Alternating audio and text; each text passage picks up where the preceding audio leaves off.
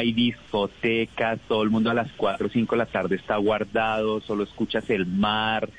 Es una Los delicia, es un cangrejitos pasando. Y los cangrejitos pasando la carretera. Eh, y hay, y hay una cosa gastronómica, gastronómica muy importante porque hay muchos isleños que se han casado con irlandeses, con noruegos. Entonces, hay un restaurante muy interesante que no me acuerdo el nombre, típico en mi, en mi memoria, que es de un, eh, eh, un, sanan- de un isleño con, con una noruega, si no estoy mal, Sí. y fusionaron sus comidas y el restaurante, ustedes no saben lo No, que es.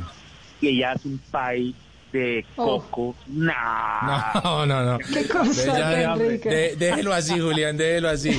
Julián Román, muchísimas gracias por haber estado este ratico con nosotros acá en Travesía Blue compartiendo sus experiencias de viaje, hombre. Muchos éxitos, Julián.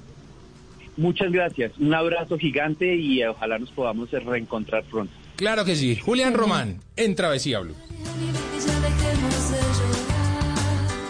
Te veo ahí en media hora, no te olvides, nos largamos de aquí. Dos días en la vida nunca vienen nada mal. De alguna forma de eso se trata vivir.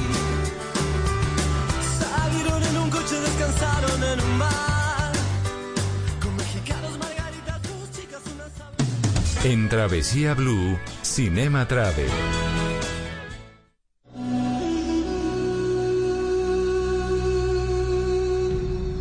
My name is Paul Rusesabagina.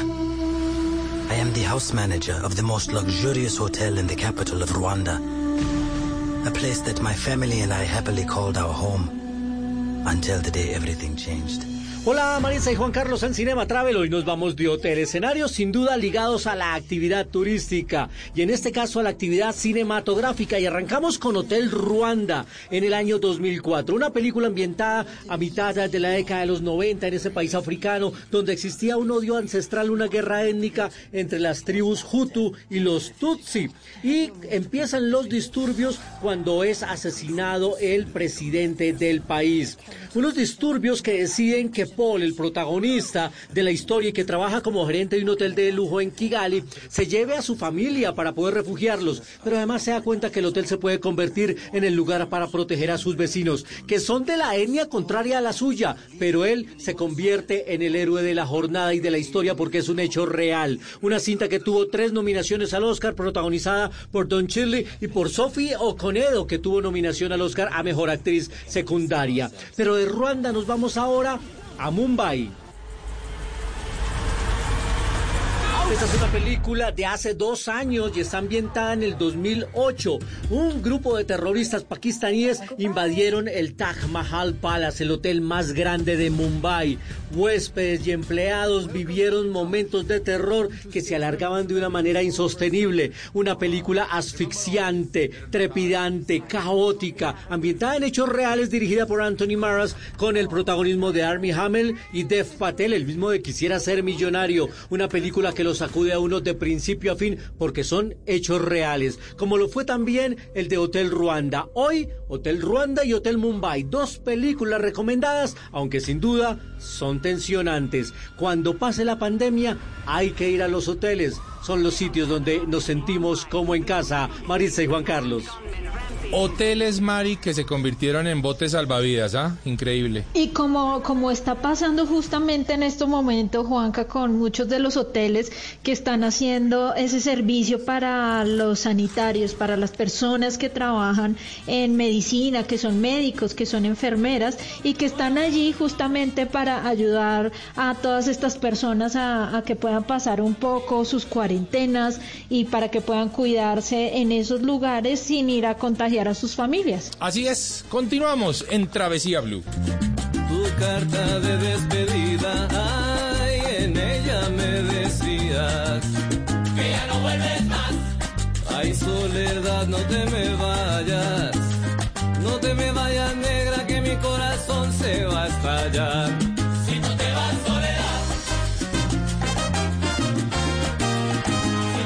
Bueno, Mari, se nos acaba el programa, se nos va yendo y bueno, nos despedimos ya con toda, pero pues por supuesto con mucho ánimo y con muchas ganas de seguir adelante, Mari.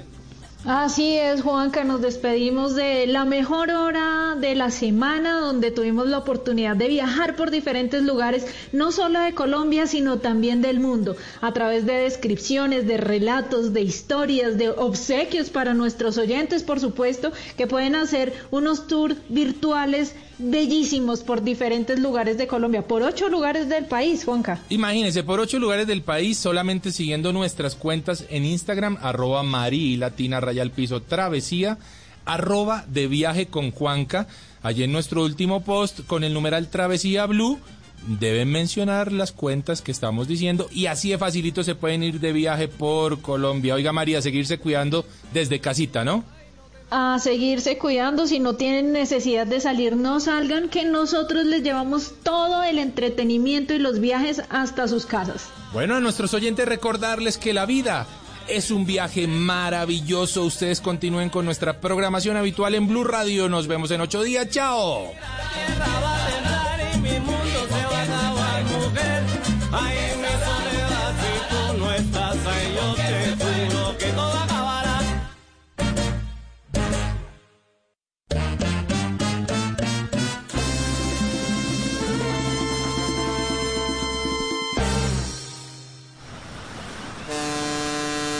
Esto es Travesía Blue. Voces y sonidos de Colombia y el mundo en Blue Radio y bluradio.com, porque la verdad es de todos.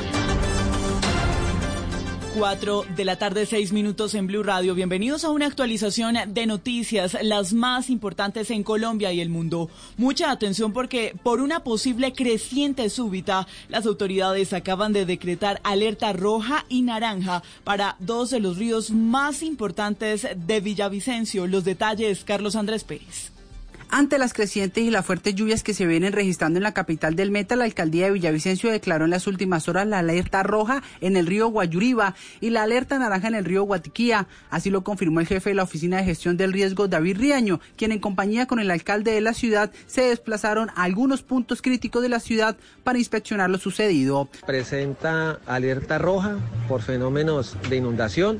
Esto debido a la creciente súbita que presentó el río. El nivel ha subido aproximadamente 1.20 metros, lo cual pues eh, ha generado afectación. Los organismos de socorro también se encuentran en alerta máxima para atender cualquier situación que se pueda presentar. Carlos Andrés, y precisamente a esta hora las autoridades reportan el cierre total de la vía Florencia-San Vicente por las lluvias que generaron inundaciones en la vía y que están afectando a más de 20 mil personas, principalmente en la economía ganadera de esa región. Y cambiamos de tema porque el ministro de Defensa, Carlos Holmes Trujillo, dio detalles de la operación en la que fue abatido Dumar, también conocido con el alias de Culebrito, uno de los criminales más buscados en Arauca, era la mano derecha del cabecilla del ELN alias Pablito. ¿Qué dijo el ministro Kenneth Torres? Isabela, en desarrollo de operaciones conjuntas realizadas por las fuerzas militares con el apoyo de la Fiscalía General de la Nación en el departamento del norte de Santander se logró la captura de alias eh, Culebrito Odumar, quien era cercano a alias Pablito, integrante del Comando Central Delgado del ELN. Pues según el ministro de Defensa, Carlos Holmes Trujillo, este hombre era uno de los más buscados en Arauca, en los departamentos de Boyacá y norte de Santander. Este individuo había sido presentado en el cartel de los más buscados en el departamento de Arauca en enero pasado, luego de un consejo de seguridad que adelantamos en el departamento. John Freddy Cortés Buriticá, alias Culebrito Odumar, con 29 años de trayectoria delictiva, era el responsable de ordenar ataques terroristas con artefactos explosivos improvisados contra la población civil y las unidades militares desplegadas en los departamentos de Arauca, Boyacá y norte de Santander. Alias Culebrito Dumar estaba siendo también investigado por el atentado en la escuela de cadetes General Francisco de Paula Santander, en la que perdieron la vida 22 cadetes de este centro de educación. Gracias, Kenneth. Y el Instituto Nacional de Salud estima que el pico de contagios por COVID-19 llegaría al país en, en, septiembre, mientras que en Barranquilla ya este pico se daría en este mes de julio. Rubén Ocampo. Sí, en diálogo con Blue Radio, la directora del INS, Marta Ospina, afirmó que Colombia está en la etapa del virus en la que la responsabilidad recae totalmente en el cuidado que tenga cada ciudadano en cuanto a las medidas de prevención y agregó que el pico general del virus llegaría en el mes de septiembre. El pico y, y mantenerse todas las condiciones que hoy, en este momento tenemos hoy. El pico se presentaría en el mes de septiembre en promedio para Colombia. Sin embargo, tenemos ciudades como Barranquilla, en el que claramente se está viendo que el pico será en este mes de julio, y en Bogotá, que probablemente sea en agosto. La directora del Instituto Nacional de Salud opinó además que un nuevo confinamiento total no sería una opción para el país. Gracias, Rubén. Y a las 4 de la tarde, 10 minutos, les contamos que una comisión del gobierno llegó a la vereda Caucasia en zona rural de Puerto Asís, Putumayo, donde hubo enfrentamientos entre campesinos y la fuerza pública que dejaron un muerto y por lo menos otros cuatro heridos en las últimas horas. Jairo Figueroa. La comisión compuesta por el personero de Puerto Asís, funcionarios de la Defensoría del Pueblo y un delegado de la Gobernación del Putumayo evalúan la situación presentada. Javier Rosero Pay, coordinador de Derechos Humanos de la Gobernación. Con el fin de determinar eh, la situación eh, un poco confusa, donde siete personas han salido afectadas hasta el momento, una víctima, cuatro heridos, eh, y tres personas desaparecidas. El coronel Francisco Helves, comandante del Departamento de Policía Putumayo, manifestó que investiga si hubo exceso en la fuerza empleada por sus hombres. Ha dispuesto de un equipo investigador de la Justicia Penal Militar para verificar los hechos. Los campesinos afectados por la intervención de los erradicadores piden al gobierno cumplimiento de los pactos para la sustitución de matas de coca en siete veredas de Puerto Asís. En Mocoa, Jairo Figueroa, Blue Radio. Gracias, Jairo. Y en medio de la crisis a la que se enfrentan los gimnasios en Colombia y en el mundo, en Cali, quienes hacen parte de este gremio enviaron una petición al gobierno nacional para hacer sus actividades, clases e instrucciones al aire libre. ¿Cómo es esto, Natalia Perea? Los propietarios y trabajadores de los gimnasios solicitaron al gobierno la autorización de entrenamientos con pequeños grupos al aire libre con las medidas de bioseguridad correspondientes, ya que aún se desconoce en qué momento podría ser la apertura de estos lugares. Giovanni Gómez, instructor de gimnasios. En este momento estamos queriendo mostrar a la ciudad y sobre todo a la alcaldía cómo sería el entrenamiento al aire libre aplicando los protocolos de bioseguridad. Todos tienen su tapaboca entrenando, tienen su distanciamiento exigido, se aplicaron todos los protocolos. Entendemos que por más que la alcaldía y la Secretaría digan que sí, si el presidente y el Ministerio de Salud dicen que no, no pasa nada. Pero entonces, si no van a permitir el trabajo en los espacios cerrados, existe una opción para nosotros de trabajar al aire libre con un grupo limitado de personas. Ante la crisis, 70 gimnasios han tenido que cerrar, vender máquinas y hasta deben el pago de la salud de algunos instructores por ser trabajadores independientes. En noticias internacionales, en Latinoamérica y el Caribe, el COVID-19 ya deja 124 mil muertes y más de 2 millones 800 mil contagiados. Rubén Ocampo. Sí, exactamente 124.355 fallecidos, 2.800.243 contagios y cerca del millón seiscientos de recuperados. Brasil continúa siendo el país más afectado por el virus con 63.000 muertos y un millón y medio de casos confirmados. El segundo en la lista por América Latina y el Caribe es México, seguido por Perú, Chile y Ecuador. En esta lista, Colombia es el sexto país de América Latina más afectado con 3.777 muertes y 109.000 contagios hasta este momento. República Dominicana, por otro lado, es el país de la región menos afectado, con 786 fallecidos por COVID-19 y 36 mil contagiados. Noticias contra reloj en Blue Radio.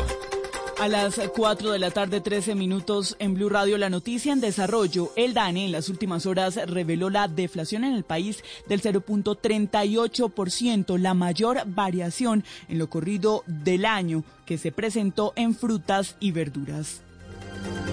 La cifra, 14 conductores de vehículos particulares que se movilizaban sin autorización en las carreteras del departamento de Bolívar han sido sancionados en lo que va corrido de este sábado al violar las medidas del aislamiento obligatorio en el país. Y quedamos atentos a Estados Unidos que celebra hoy, el 4 de julio, su Día de la Independencia en medio de protestas y un repunte en los casos de coronavirus con la cifra récord de 11.458 nuevos contagios en Florida. Ampliación de esta y otras noticias en arroba Blue Co y bluradio.com. Continuamos con Se dice de mí. Su trayectoria, su historia, su verdad. Blue Radio presenta Se dice de mí. Todo sobre los grandes del mundo del espectáculo en Colombia. Presentado por Diva Yesurum, por Blue Radio y bluradio.com.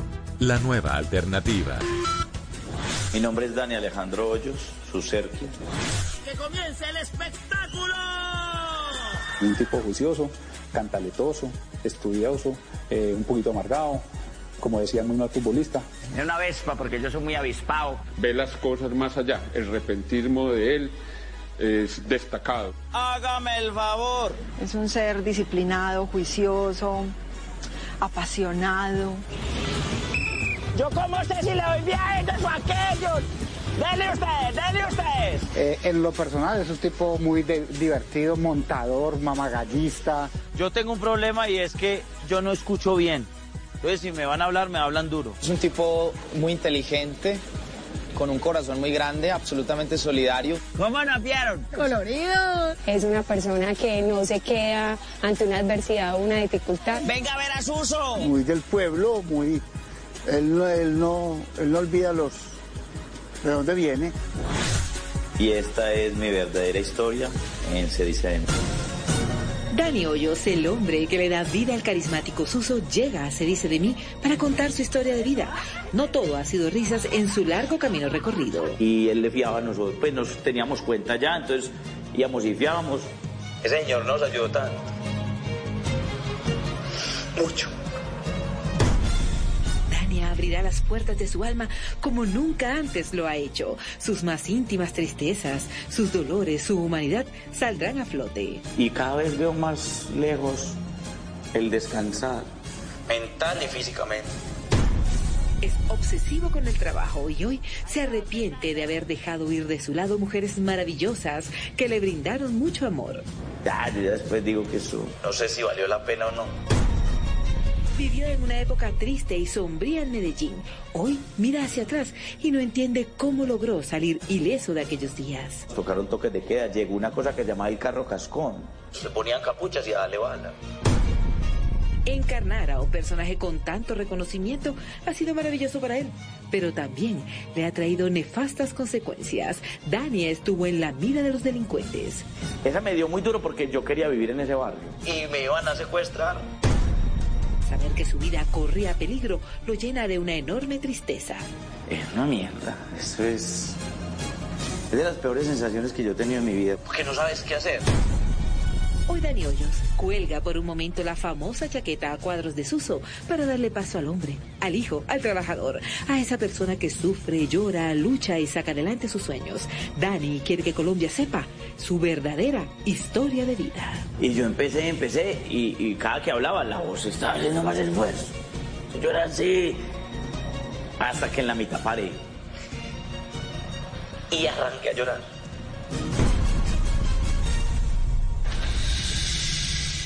El enemigo natural de la lengua es el pastel de arequipe calentado en microondas.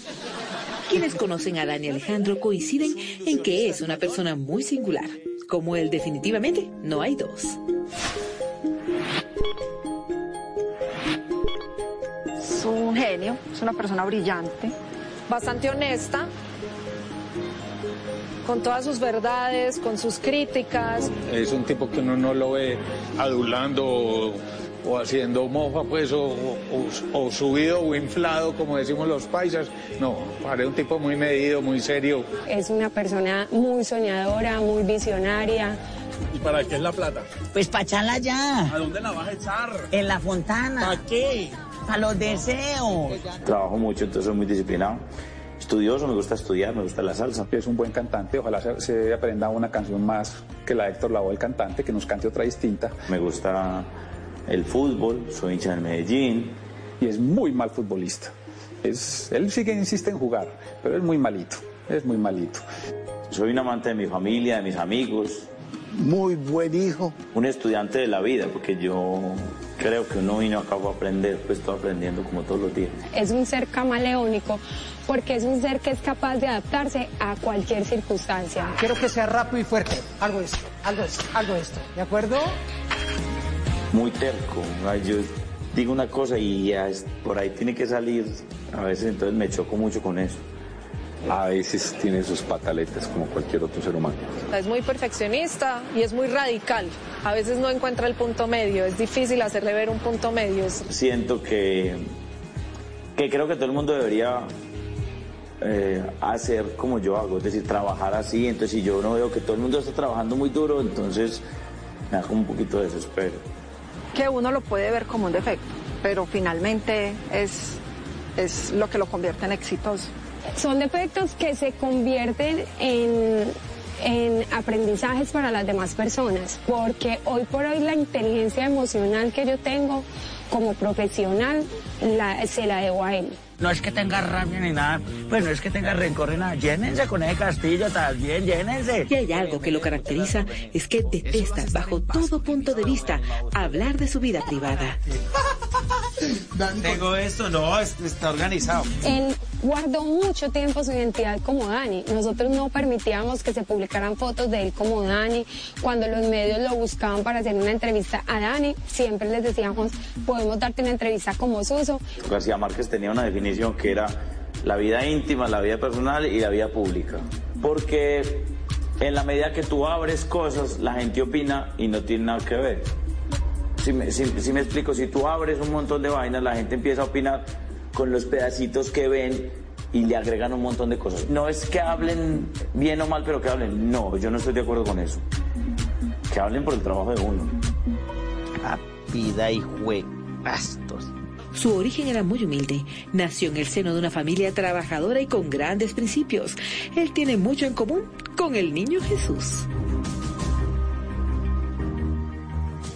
Yo nací en Belén porque cuando usted en Medellín, la, gente, la mayoría de la gente en Medellín, todo Medellín nació o en la Clínica León 13 o en el Hospital General.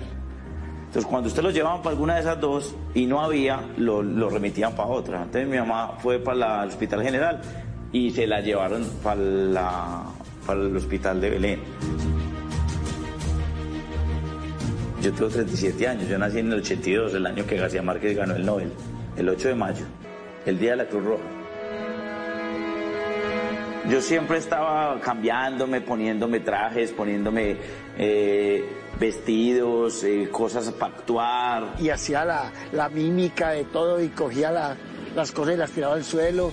Eh, en fin, y a la gente le gustaba mucho. Él cantaba en tarimas, eh, se prestaba para cualquier obra en el colegio, siempre tenía como ese liderazgo alrededor del arte. Más fácil que un niño inquieto es payaso desde chiquito. Se siente muy orgulloso de tener un origen campesino. Asegura que eso le ha dado fuerzas para salir adelante, no dejarse vencer por los problemas, ser recursivo y sobre todo le ha ayudado a valorar lo que tiene. Le ganó la gallina, no pudo, no pudo. Me gusta cansarlas primero para después coger la cansada. Es que el campesino le toca muy duro y cuando uno le toca muy duro aprende más. Porque quien no ha tenido y tiene valora todo eso que ha tenido, que ha logrado. Y lo otro es la empatía con el real dolor del ser humano y con el real dolor del colombiano. Y creo que nos da una lección muy bonita porque nosotros muchas veces damos la espalda a la ruralidad cuando mucho de la inteligencia, de las fortunas de este país, de las grandes creaciones, de la riqueza que se construye en este país, viene, en este país viene, viene lo rural. Y a él sí que le tocó duro. No era fácil salir adelante con los escasos recursos que tenían. Yo me fui a vivir con mis papitos a Ituango. Y allá no había luz, era una vereda, Guacharaquero. Ituango, que es al lado de Ituango en este momento, ¿cierto? Y, irónicamente en esa época no había luz y están haciendo una hidroeléctrica. Eh, y, y, no, no, no, pues por la noche era con velas, era todo con velas, uno la velita la llevaba para allí, la llevaba para allá. Mi amita se levantaba a juntar candela, poner todos los, la leña en un fogón para juntar la candela, para que hubiera que hubiera comida. Entonces uno le toca ir por la leña, eh, cortar la leña, ¿cierto? Lindo yo con este caballo aquí. Venga, venga para acá. Con mi señora tuvimos algunas complicaciones económicas, pero tampoco, pues como todo el mundo las tiene. Hay gente que, que es tan poquita cosa que le da pena lo poco que tiene.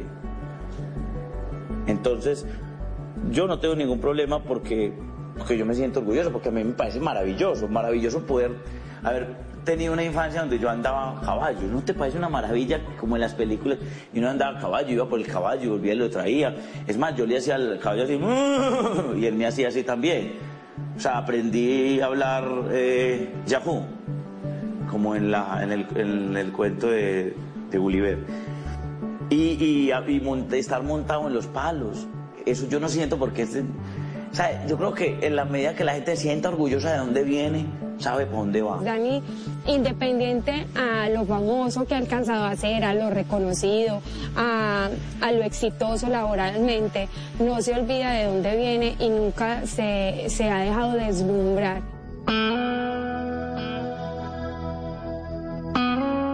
A nosotros nos tocaba fiar donde Andrés, nosotros vivíamos en la 101 y Andrés vivía en la 103, era como la gran tienda de barrio, don Andrés, y, y él le fiaba a nosotros, pues nos teníamos cuenta ya, entonces íbamos y fiábamos.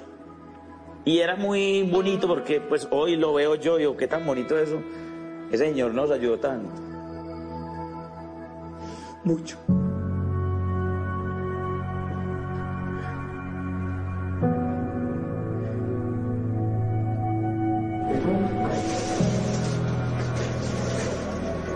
Yo iba donde Andrés.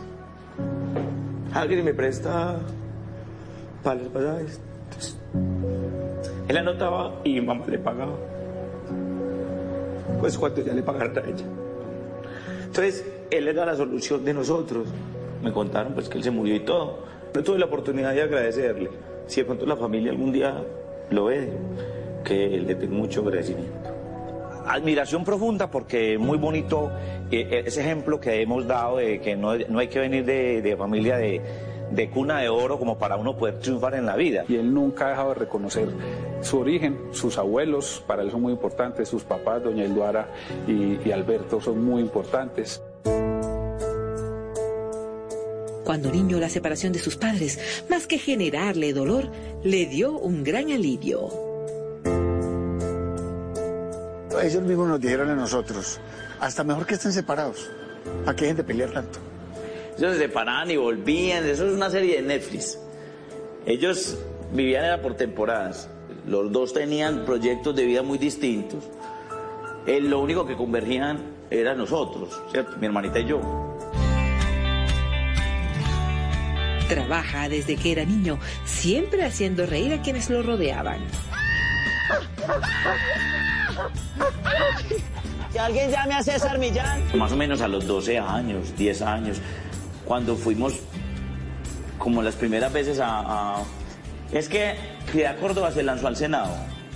Y entonces fueron a hacer campaña ya al, al, barrio.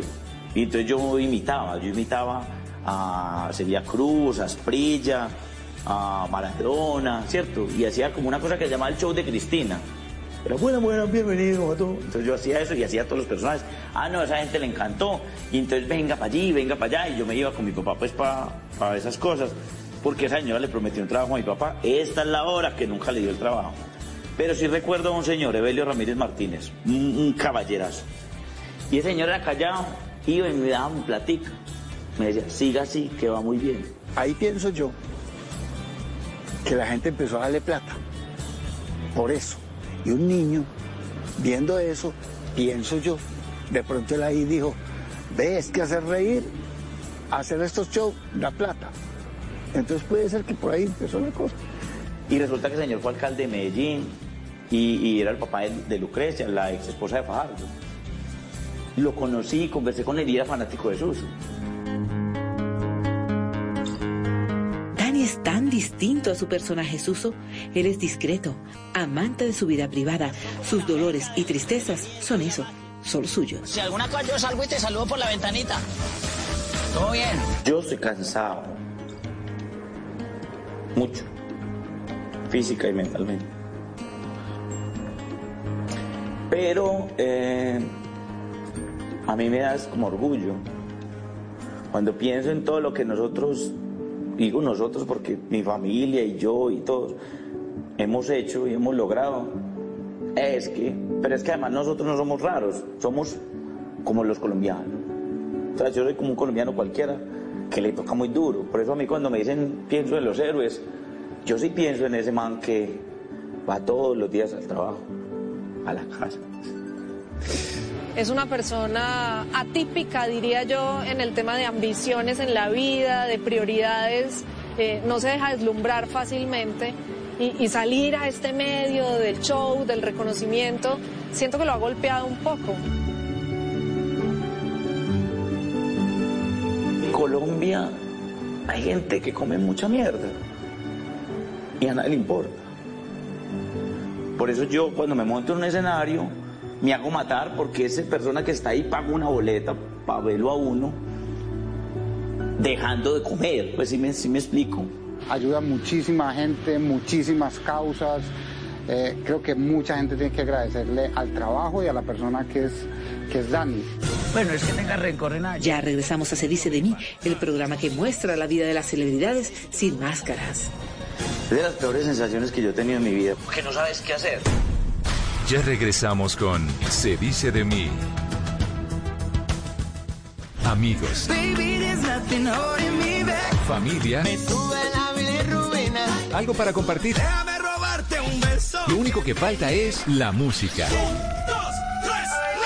Los viernes y sábados en la noche, Blue Radio pone el ritmo para disfrutar del fin de semana con la mejor música. Blue Música, fin de semana. Viernes y sábado por Blue Radio y bluradio.com.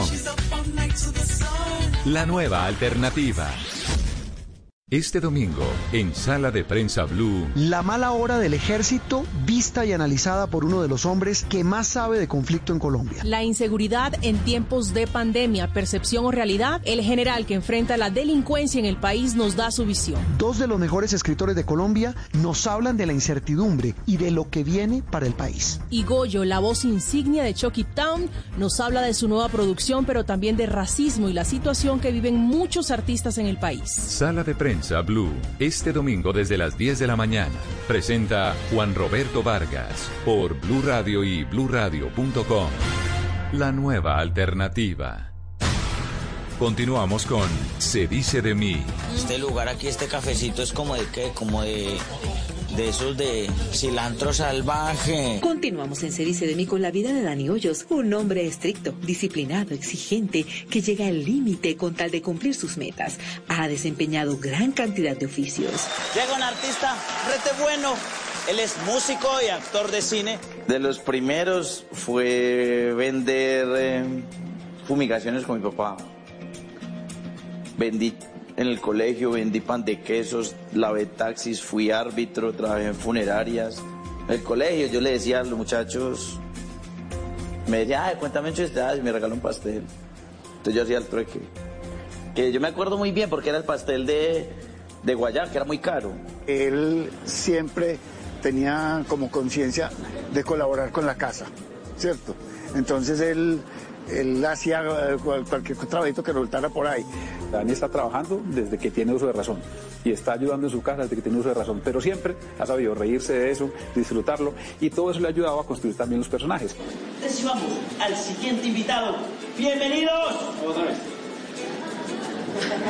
Nos aseguran que es adicto al trabajo y él lucha contra eso. Incluso dice que ya será más espacios para él y para compartir en familia. Yo quiero llevar a mi novia este año a Jamaica. Si económicamente me va bien, vuelvo por ella en cinco años, por ahí más o menos.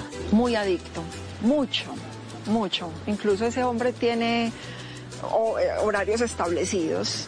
De 8 a 9 hace esto y no se desvía. Me parece que ya le debía de mermar un poquito a, a- a las giras. Cada vez estoy ampliando más los, los espacios de descanso. Eh, dedico un fin de semana solo para mí. Cada vez estoy sacándole, robándome tiempo porque es yo me tengo que obligar a descansar.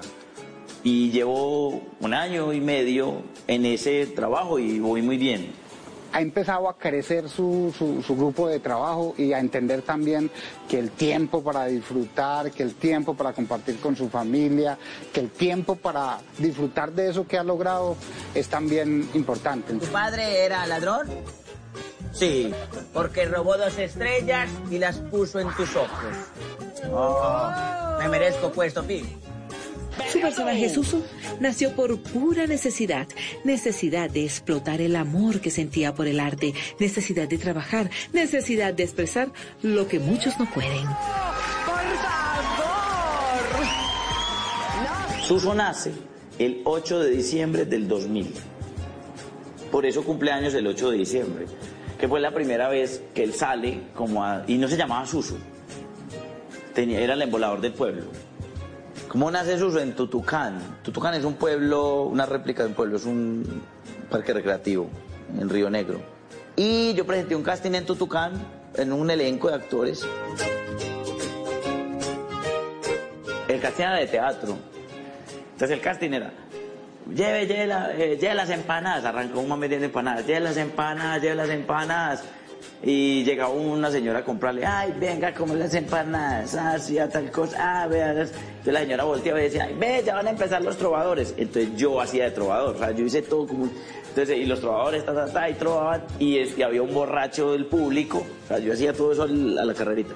Y había un borracho del público, y el borracho decía, ah, qué güey. Entonces yo hice todos los personajes ahí, y paseo, y Creo que una cosa que hay que destacar con Dani es su humildad, porque Dani se dejó llevar, dejó que, dejó que el grupo y ese director le fueran aportando, le fueran agregando al personaje. Yo digo que en un 90% eh, los personajes, y entre ellos desde luego le estamos hablando el protagonista de hoy, le debe esa preparación a ese director que tuvieron, o, o sí, que tuvieron en Tutucán. Cuando de chisquito yo le dije a mi cucho, papá, yo quiero ser el mejor jugador de fútbol. Y él le dio risa, entonces yo ya lo mío es el humor.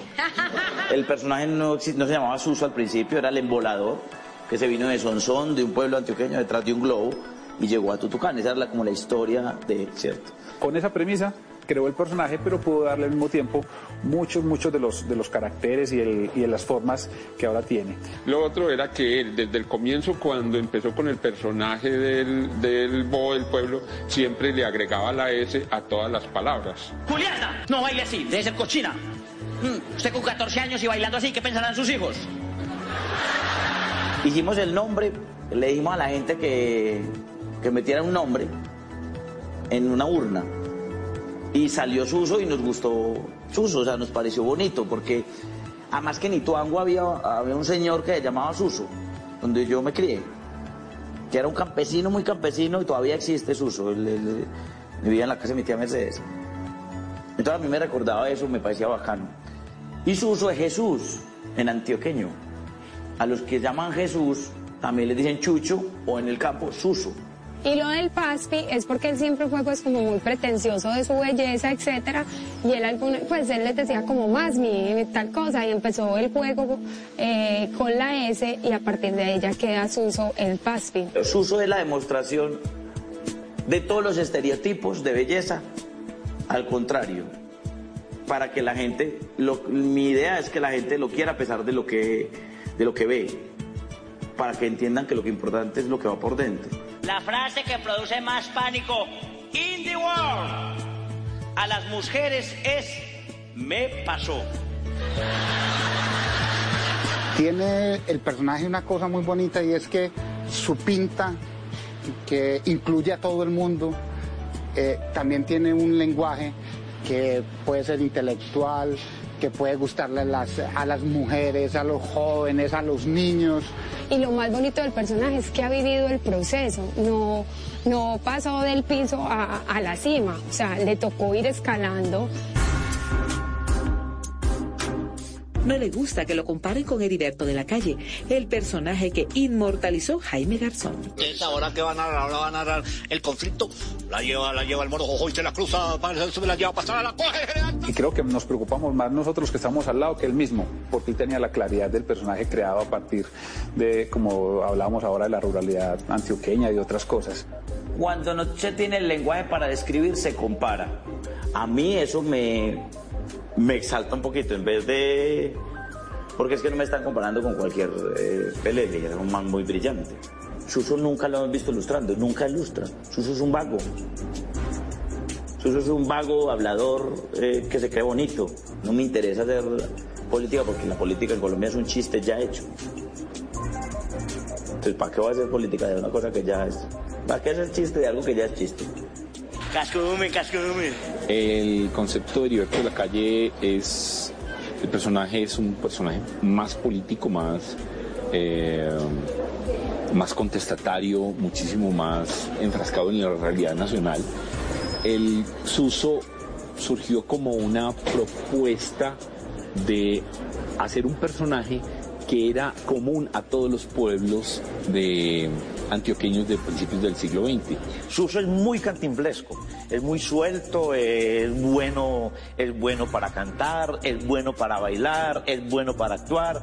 En esa parte muy cantimplesco. ¿Cuánto vale, muchachos? 250 mil pesos. 250 mil pesos. Venga, aquí entreno eso no lo pago ni yo mismo. Dani asegura que todo, absolutamente todo lo que le ha ocurrido en la vida ha tenido una razón de ser y el tiempo ha sabido mostrarle las respuestas. Él creció en medio de la enorme e indescriptible ola de violencia que dejó el narcotráfico en Medellín. Para nosotros en el barrio era muy normal. Mataron a yo no sé. Ah, sí, lo mataron. Es más, nosotros de niños íbamos y veíamos el muerto, porque había una balacera y uno corría y se metía a una casa. Y ya los cinco minutos o dos, ahí mismo, pasó la balacera, salía todo el mundo a ver qué pasó. A Juan, uno de mis buenos amigos, lo mataron porque pasó una frontera invisible. Una frontera invisible es que hay una cuadra y de una cuadra a otra cuadra tú no puedes pasar. Fue muy duro, fue muy duro convivir con la violencia y con la mafia al lado fue, fue difícil. Eh, tuvimos una adolescencia tal vez atípica, una adolescencia llena de miedos. Salieron y no volvieron. Se iban y no volvían. Salieron es que estábamos en una rumba, se fueron y no volvieron. Ni siquiera era cuestión de permisos, uno mismo no se permitía salir porque se sentía vulnerable. El primo de, de uno de mis buenos amigos lo mataron al frente de mi casa, ahí en la casa, un viernes. A nosotros nos tocaron milicianos, nos tocaron todos, nos tocaron toques de queda. Llegó una cosa que se llamaba el carro cascón. El carro cascón era un carro que bajaba y se veía a alguien eh, despiertos, para grupitos, se ponían capuchas y a darle banda.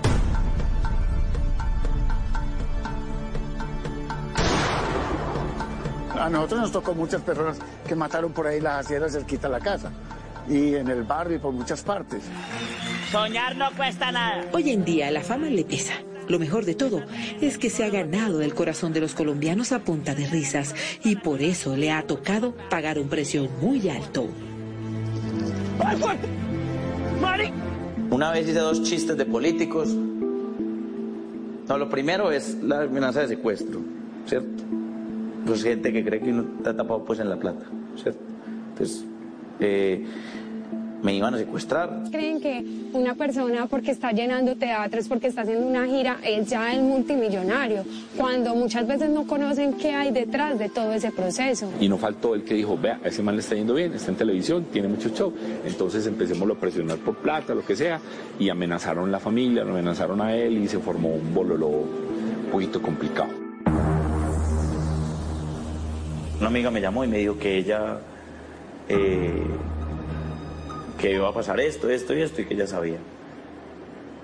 Entonces, yo dije, ah, pero ¿cómo así? Sí, tiene- tienen estas cosas ya organizadas. Tenías que ponerte pilas. y me llama a mí, llamamos al alcalde en ese momento, nos sentamos donde él y preguntamos y dicen sí, es completamente cierto, tiene que salir disparado de allá él, su mamá y su hermana y cambiarse de casa y hacer todo eso. Una mierda. Eso es. Es de las peores sensaciones que yo he tenido en mi vida porque. Porque no sabes qué hacer. O sea, no hay como un manual. O sea, usted le dice, usted tiene dolor de cabeza, usted toma una aspirina, ¿cierto? Un, un analgésico. Pero para estas cosas no hay nada. Yo lo primero era que no le hicieran nada a mi mamá ni a, ni a mi hermano, pues de mi familia, que yo vivía con ellas. Que no pasara nada. Entender que todo esto ha llegado de la mano del humor, ¿cierto? Es como un momento, yo estoy haciendo humor, estoy haciendo reír a la gente y por este lado estoy triste, estoy sufriendo y, eso lo ha llevado a momentos de, de depresión, de sentirse solo, perdido. Me duele mucho, mucho que le haya pasado a él. Mucho, enormemente. Y me pasó a mí, lógicamente, pues yo también siento lo mismo. Empezar a andar en un carro blindado unos días mientras pasaba la cosa y eso, y eso es muy asustador. Pero sí era muy triste encontrarse con, con, entonces yo me voy de gira y qué pasa con mi familia. Eso fue muy doloroso porque... Porque la culpa era mía. Entonces no podía hablar ella con nadie. Podía hablar con ningún familiar. Porque nos dijeron que posiblemente, pues que saben muchos casos que los mismos familiares son. ¿cierto? Yo sabía que en mi caso no, pero nos prohibieron eso. Fue una época en que lo vi triste, en que lo vi deprimido, en que lo vi seriamente preocupado por la, por la seguridad de su familia. Si nosotros nos vamos, eh, las personas que no le hacemos, no se generamos violencia ni, ni- y que estamos realmente construyendo cosas positivas, ¿quiénes quedan en este país? Yo dije, ni mierda. Nos quedamos.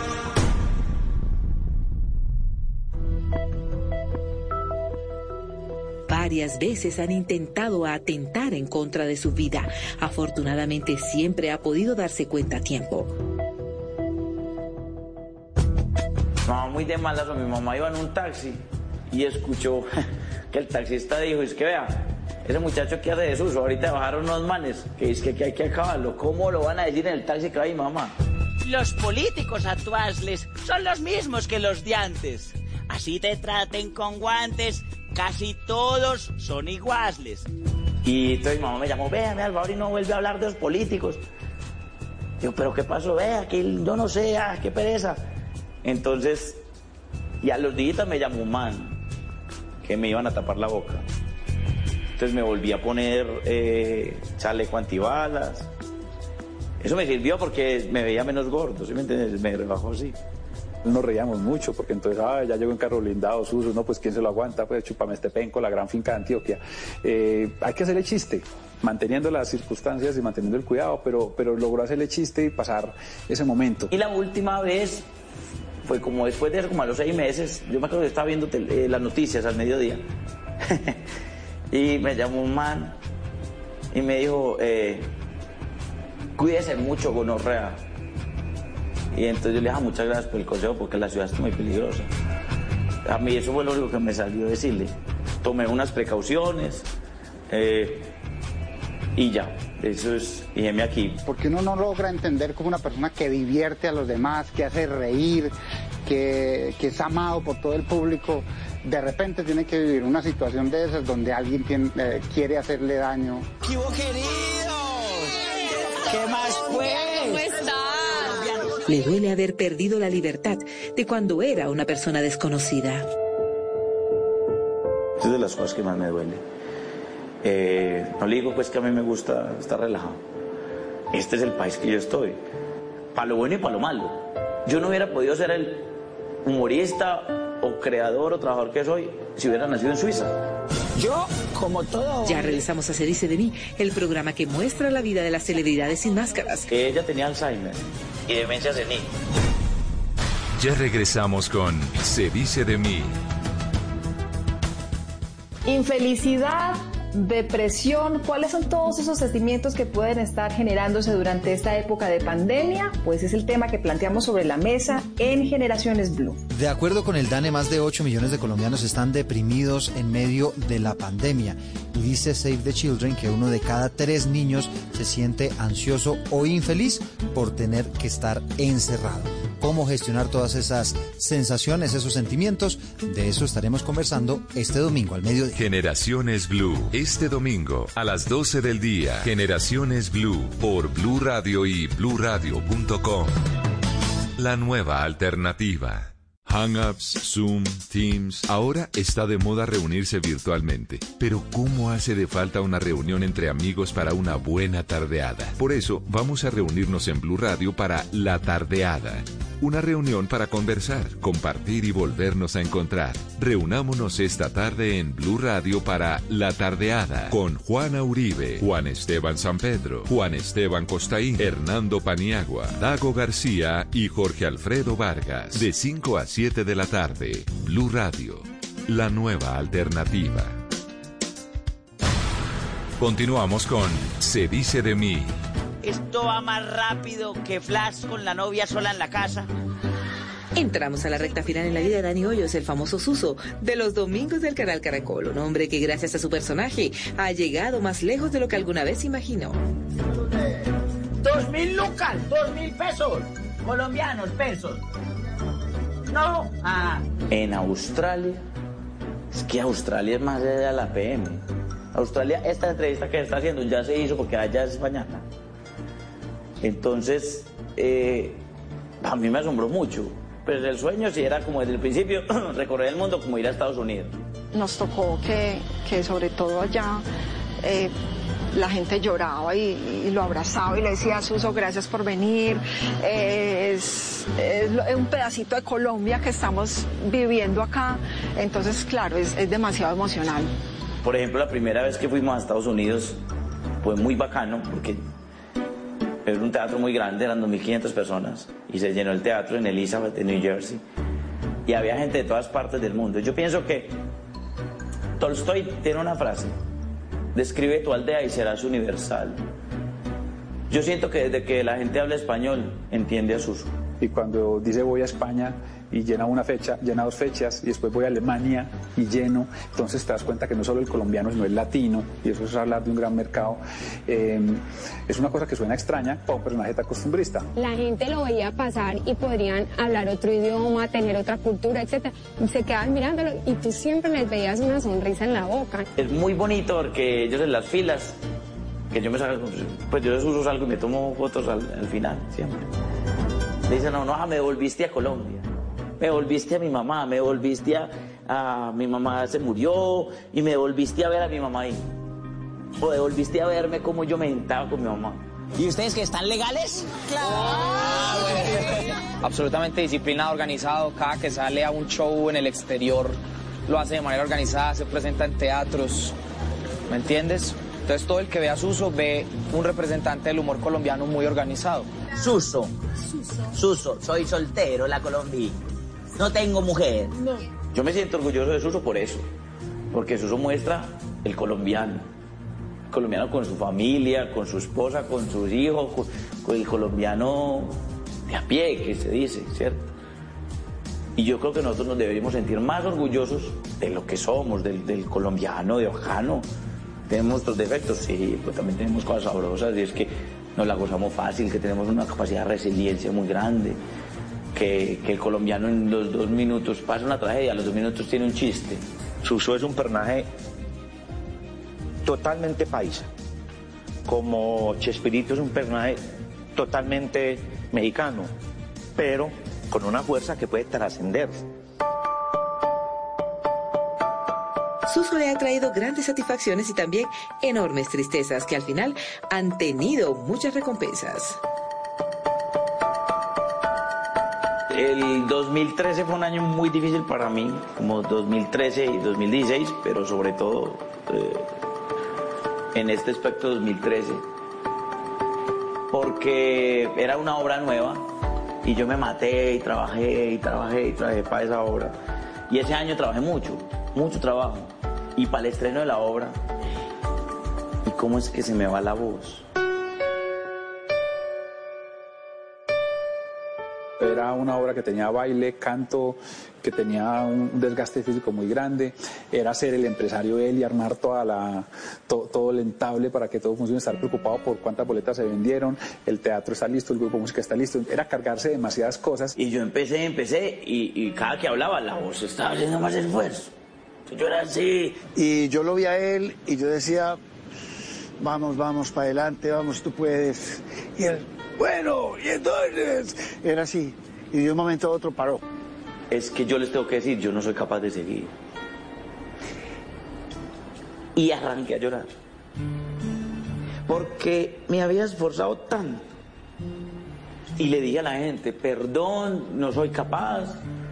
Y yo pensando que la gente se iba a ofender, y la gente se paró a aplaudir. Y a mí me dio mucha tristeza, pero al mismo tiempo se me volteó la torta, como dicen, y me dio mucha alegría de ver que todo el mundo en el teatro se paró y empezaron con un coro. Y empezaron a gritar, te queremos, Suso, te queremos. Fue muy bonito. y ahí me caí. Ahí me quebré. Pues yo también, a mí se me vino la lágrima y, y en fin, eso es muy duro, mm, pero ay, yo no sé, a mí la vida como que me enseñó a volver lo malo, sacarle lo bueno. Fue de las noches más hermosas porque fue una conexión con la gente, la gente entendió que soy humano. Yo soy profeta en mi tierra. No todo el mundo es profeta en su tierra. Yo soy profeta aquí. Y eso para mí fue un, golpe muy duro porque fue donde la vida me dijo que yo tenía que parar, a dedicarme también a mi salud. No todo tenía que ser trabajo. Ahí cambió. Hace poco también sufrió un accidente que aparentemente no tenía graves consecuencias y terminó sacándolo de los sets por varios días. Estaba en una piscina compartiendo con mi familia. Estábamos todos reunidos. Y, y de esas cosas que me puse a jugar y me caí. Entonces me caí para este lado y esto yo sentí el golpe acá y en el pie, el pie, en la planta del pie se fue contra el- la escala, entonces se raspó todo el pie por debajo. Ya por la noche empezó ese dolor y empezó ese dolor, entonces yo me fui por urgencias y ya fue que tenía una fractura acá, fractura del codo, el dolor más, físicamente el dolor más grande que yo he tenido, eso duele como, no, no, no, eso no hay forma de describirlo. Suso es un hombre que se declara feliz. Sabe que ha tenido a lo largo de su vida varios momentos que han sido tristes. Sin embargo, nada se iguala al dolor de la partida de su abuela. Y yo creo que mi mamá tiene mucho que ver en la manera de ser humorísticamente.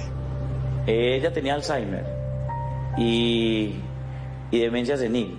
Es una enfermedad muy difícil porque el Alzheimer empieza siendo chistoso, después doloroso y después de resignación.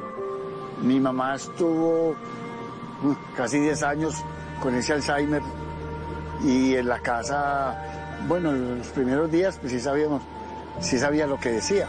ver cómo se iba deteriorando, cómo, cómo eso da la vuelta y todos terminamos al final eh, siendo lo mismo, independientemente de lo que hayamos tenido, lo que hayamos logrado, lo golpea fuerte. Podría ser también una muerte, pues viéndolo filosóficamente, una muerte como dulce porque, porque mi mamita fue como tranquila.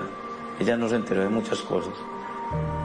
Eh, y no nos dimos cuenta cuando se fue. Ya después cuando ya físicamente murió, fue muy doloroso, así estuviéramos acostumbrados, sabíamos que estaba sufriendo. Uno no está preparado para, el- para la ausencia, así sepa que, que va a pasar. Siempre donde estés, vas a sentir que falta algo. Yo hubiera querido llamar a mamita para contarle muchas cosas. Pero yo fui buen nieto. Te lo digo con sonrisa porque porque yo sé que donde ella esté se siente muy orgullosa de mí. Es como si el corazón le hubieran hecho una rajada y le hubieran puesto una curita, pero sigue la cicatriz. Y hay que aprender a vivir con eso. Pero yo sé que la vida también le ha mostrado que ella no está aquí, pero que siempre va a estar acompañándolo desde su corazón y desde lo que representa, porque finalmente el ser humano al morir se trasciende. aunque siempre ha sido muy amoroso y con, su con sus abuelos especialmente, yo creo que hay un aprendizaje eh, muy interesante y también el aprendizaje que también es importante y es a la gente hay que dejarla ir. Entonces ya ella cuando se fue a descansar, yo sé que ella está en el cielo disfrutando todas estas cosas. Colombia hoy conoció mucho más a fondo a Dani Hoyos, el papá de Suso, un hombre disciplinado, estricto y temperamental, de quien aseguran es un gran amigo y un hijo insuperable. Para hacer humor se necesita ser irreverente, tiene mucho irreverente, atrevido, tiene mucha seguridad eh, y sobre todo que es inteligente. Te respeto y te deseo siempre, siempre lo mejor, que siempre seas feliz, ya sea con trabajo, sin trabajo, con fama, sin fama, con dinero, sin dinero, que siempre seas muy feliz. mi respeto, mi reconocimiento, me parece una excelente persona, un caballero, un tipo que no es adulador, un tipo respetuoso y me parece que va por donde es. Sigue teniendo esa humildad que te ha caracterizado, que es la que finalmente hace que seas tan popular en nuestro país. Es muy gratificante y verlo a, a, donde ha llegado y todo lo que falta, todo lo que falta por trabajar y para que él llegue más lejos. Eh, te aprecio muchísimo, te quiero mucho y te agradezco mucho la posibilidad de haberme eh, incorporado a tu equipo en el momento en que se dio. Eh, la gratitud de artista por haber llevado el humor a, a tantísimos escenarios, tan grandes escenarios, eh, es el cariño, el cariño, el cariño de persona. Gracias por tu humildad y por todo lo que nos has enseñado a través de la mejor arma que has creado, la sonrisa. Que siga siendo ese ser humano ejemplar, eh, ese ser humano ícono para los demás y que siga regalando sonrisas y amor a este mundo que tanto lo necesita. Te quiero mucho que me muero por ver su show de humor negro. Así muchos amigos nos censuren.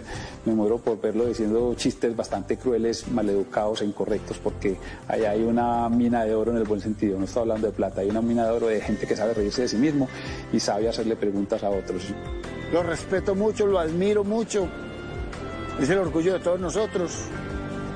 Y que Dios lo siga bendiciendo. Que Dios lo bendiga siempre, siempre.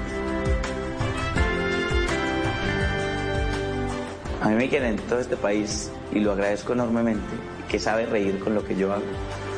Gracias a todos los colombianos que ven el programa, todos los días lo agradezco. Y que me encuentro con ellos y que me dicen que el programa les sirvió para algo.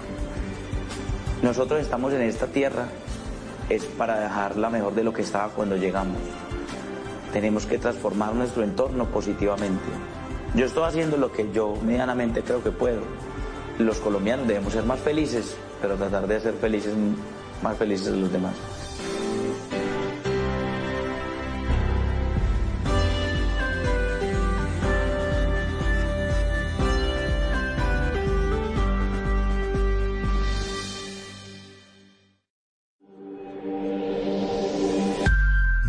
Para siempre. El hielo se derrite, el sol se esconde, las semillas se las lleva el viento. Los amores se acaban, las personas cambian. Blue Radio. El mundo nos está dando una oportunidad para transformarnos, evolucionar la forma de trabajar, de compartir y hasta de celebrar. Con valentía enfrentaremos la realidad de una forma diferente, porque transformarse es la nueva alternativa. Blue Radio. Voces y sonidos de Colombia y el mundo en Blue Radio y bluradio.com, porque la verdad es de todos. 5 de la tarde, dos minutos en Blue Radio. Bienvenidos a una actualización de noticias, las más importantes en Colombia y el mundo. Atención, la Fiscalía General de la Nación investigará 12 casos de presunta violación sexual en la comunidad indígena Nucac Macú en San José del Guaviare. En tres casos están relacionados miembros del Ejército Nacional. Kenneth Torres. Así es, Isabela, y lo grave es que los presuntos abusadores de los indígenas aún pertenecen al Ejército Nacional, según dijo Marta Janet Mancera, vicefiscal, quien dijo que en el batallón Joaquín Pérez, Joaquín París, se están realizando los respectivos interrogatorios. Lo que quiere decir es que la Fiscalía hoy priorizó los 12 casos que se van a adelantar sobre la situación. La situación significa coger los casos que están victimizando a la comunidad Macú. Kenneth, y desde San José del Guaviare, donde hicieron este anuncio, la Fiscalía también se refirió al caso de la pequeña Salomé, víctima de violación y tortura, que murió en la madrugada de hoy en el departamento del Huila. ¿Qué más dijo la Fiscalía? Ha dicho la Fiscalía que en el caso de, del Huila se recogerán las pruebas necesarias para tratar de imputar el delito de feminicidio, pena que daría 50 años de, de, cárcel a la persona que cometió este delito, según dijo la fiscal delegada para la Seguridad Ciudadana, Carmen Torres. Agravado, así como el acceso carnal violento agravado también, la Fiscalía continúa eh, el lleno de los requisitos para establecer las circunstancias que rodearon este hecho ya teniendo en cuenta que estamos ya no frente a una tentativa de feminicidio, sino que ya contamos con los elementos que nos conducen a la imputación por un feminicidio. Dice la Fiscalía que se han creado grupos especiales los cuales en los próximos días podrían traer más información referente a estos casos que se han conocido en las últimas semanas y en especial en el del Huila. Gracias, Kenneth. Cinco de la tarde, cuatro minutos en Blue Radio y cambiamos de tema porque el Instituto Nacional de Salud se pronunció frente al fallo de la tutela de un grupo de personas que pedía que a los mayores de 70 años se les diera el mismo trato que a los demás ciudadanos en el marco de las medidas adoptadas para enfrentar el coronavirus. La institución dijo que es necesario tener sensatez. Rubén Ocampo.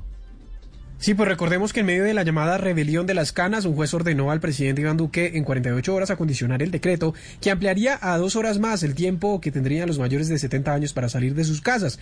Ante esto, Marta Ospina, directora del Instituto Nacional de Salud, afirma que esto sería preocupante ya que es innegable que es la población que más riesgo tiene en medio de la propagación del virus. ¿Qué haríamos ante una sentencia como esta? Pues hacer una recomendación eh, eh, abogando por la sensatez yo les digo claramente, si usted es una persona mayor de 70 años, incluso mayor de 60, si no tiene que salir, no lo haga. Así tenga en este momento una dispensa distinta, no lo haga. Agrega el Instituto Nacional de Salud que sin importar esta sentencia, la recomendación y la insistencia es no salir y preservar el confinamiento.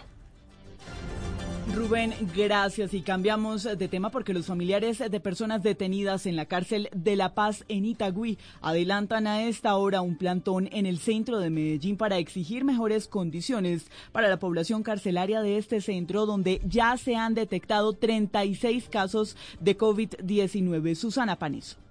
Hace cuatro meses que no se permiten las visitas en la cárcel La Paz de Itagüí. Sin embargo, Hoy los familiares de quienes están allí detenidos se citaron en el Parque de las Luces para pedir mejores condiciones de salubridad para la población carcelaria y también mayores controles a los funcionarios del IMPEC, pues se sabe que fue uno de estos funcionarios del Cuerpo de Custodia y Vigilancia el primero de los 36 casos positivos que se registraron en esta cárcel.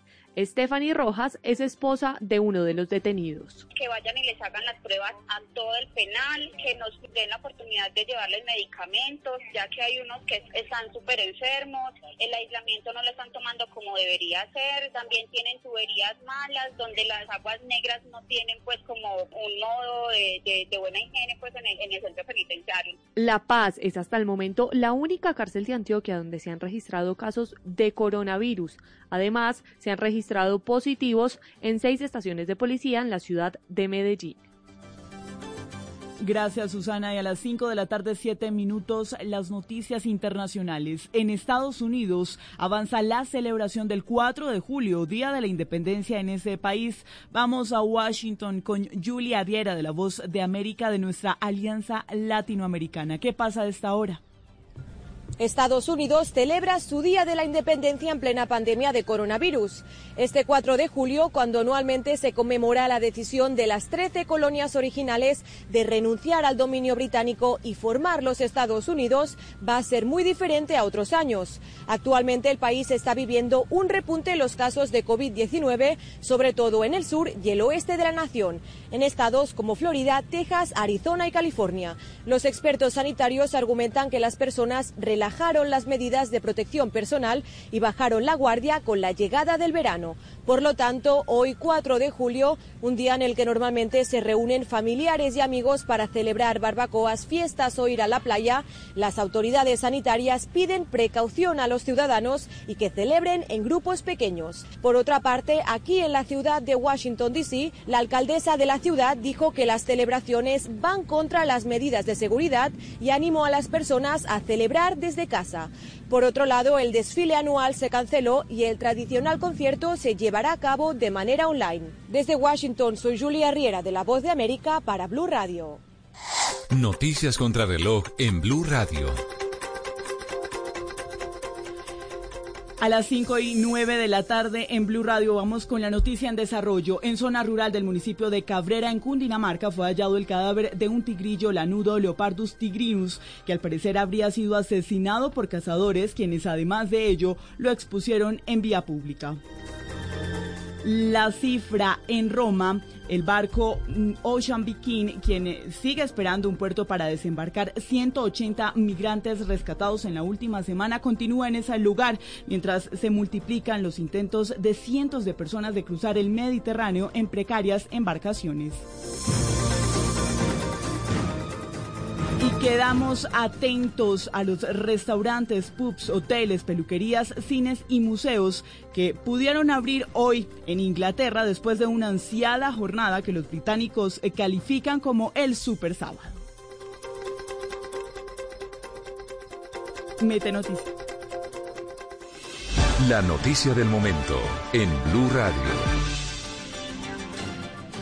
Mucha atención porque hay un nuevo reporte del Instituto Nacional de Salud sobre los casos de coronavirus en Colombia. En las últimas horas se reportaron más de 3.800 casos. Eduardo Hernández, ¿cuáles son eh, los nuevos datos del Instituto Nacional de Salud? ¿Cuántos son los fallecidos? Hola, ¿qué tal Isabela? Sí, es una de las cifras más altas, sin lugar a dudas está desde 3.800, estamos llegando a 113.389 casos en total en nuestro país, tenemos 62.632 casos activos y con la cifra que le voy a dar, la de 165 fallecidos en las últimas 24 horas, ya estamos llegando a los 3.942 mm, fallecidos como consecuencia de este coronavirus en nuestro país. La cifra de recuperados también se actualiza. Ya tenemos 46.563 recuperados de este COVID-19 y no sé si ustedes allí ya tienen el discriminado en torno a lo que está ocurriendo y los principales comportamientos que se están dando en el territorio colombiano con respecto a este COVID-19. Vemos cifras muy altas nuevamente en Cartagena, en el Atlántico, en Barranquilla, en la costa caribe colombiana en general. Eduardo, sí señor, imprecisamente Kenneth. Hay 550 conglomerados en el país. Vamos a leerlos. Son los nuevos territorios también en Amazonas, Antioquia, en Ituango, Arauca, Atlántico, Barranquilla, Bogotá, eh, Boyacá, Bolívar, Buenaventura.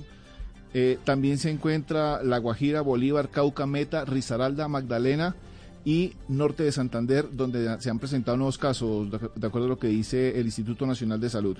Eh, dentro de los conglomerados, Kenneth, está Quindío, Risaralda, San Andrés, Santa Marta, Santander, Sucre, Tolima, Valle, Baupés, Bichada, Guaviare y Guainía. También en estos nuevos reportes, en las últimas 24 horas, se presentaron 1.135 casos nuevos en Bogotá, en Valle del Cauca 475, Antioquia 412, Barranquilla 367, Atlántico 252 casos nuevos, Cartagena 246 casos y en Sucre 135. En Cundinamarca, ¿cuántos casos se presentan, Kenneth? En este momento se presentan 109 casos, en Córdoba 104, en el Cesar 103, en Santander 98, en el Chocó 79, en Nariño 64, en Santa Marta, que es un distrito especial, hay 46, en La Guajira 40, 36, también en Bolívar 33, en el Cauca 30, en el Meta 28, Risaralda 24, Magdalena en el departamento 18, en Norte de Santander 16, en Arauca 14, en el Tolima 13, en Caquetá 11, en Boyacá 9, eh, casos, en Quindío 8, eh, en Amazonas 7, en el Huila 6, en el Caldas 4 y Putumayo con 2. Muy bien, Kenneth. Entonces, en las últimas 24 horas, repetimos, se reportaron 3.884 casos nuevos en Colombia de coronavirus. Hoy se procesaron 21.028 pruebas más. Eh, hay mil pruebas más que las que se procesaron ayer. Y los fallecidos son 165, Eduardo.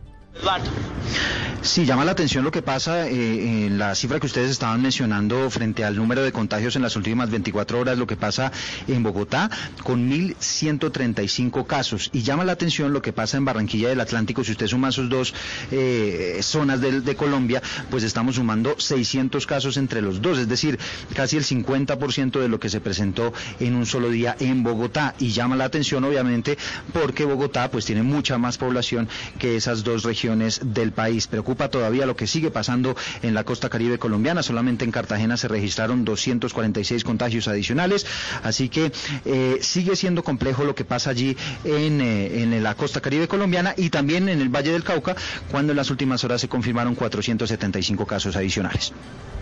Eduardo, entonces llegamos a un total en Colombia de 113.389 casos de coronavirus activos. En total hay 62.632 y en total han fallecido 3.942 personas. Ampliación de esta y otras noticias en arroba Blue Radio Co y bluradio.com. Continuamos con la tardeada con Jorge Alfredo Vargas que ya viene con el invitado especial Yuri Buenaventura. Hangouts, Zoom, Teams. Ahora está de moda reunirse virtualmente. Pero ¿cómo hace de falta una reunión entre amigos para una buena tardeada? Por eso vamos a reunirnos en Blue Radio para La Tardeada. Una reunión para conversar, compartir y volvernos a encontrar. Aquí comienza La Tardeada con Juana Uribe, Juan Esteban San Pedro, Juan Esteban Costaín, Hernando Paniagua, Dago García y Jorge Alfredo Vargas.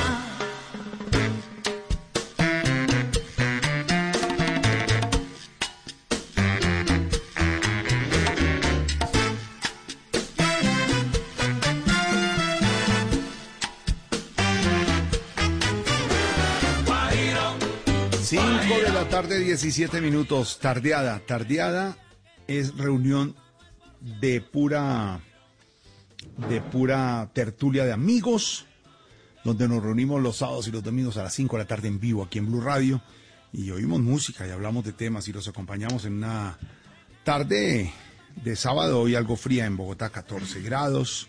Santa Marta abiertico el día 28 grados. Un abrazo a la gente de Santa Marta. ¿Cómo nos hace de falta? Anapoima, cerca a Bogotá, 24, algo cerrado. En Nueva York, 27 grados. En Medellín, 24 grados, algo nublado, pero buen climita. 27 grados, nubladito. Barranquilla, pero con buen clima. Cali, 27 grados. La Habana, 28 grados. A toda la gente que nos oye.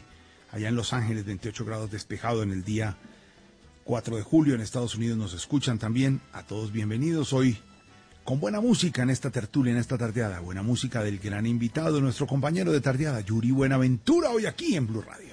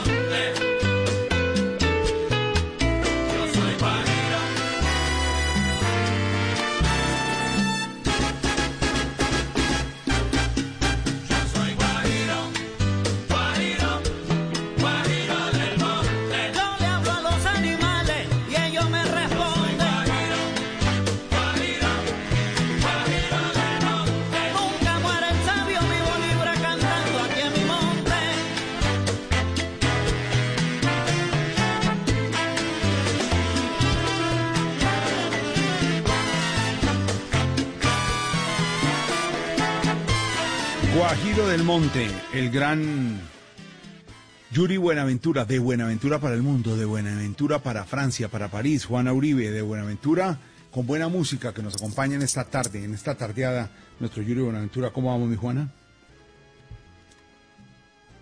Oyendo la música hasta ahora, mi Juana. También el señor Constaín conectándose hasta ahora porque les contamos a los oyentes que tenemos el Zoom donde nos vemos con nuestros compañeros de tardeada, de tertulia, y a esta hora con buena música que estamos comenzando, señor Don Dago, música que le gusta a usted, como Guajiro del Monte, señor Don Dago. Buena música, buena música y a cargo del mejor, del gran Yuri, al Yuri Buenaventura, qué alegría y qué honor tenerlo hoy en, en nuestro programa.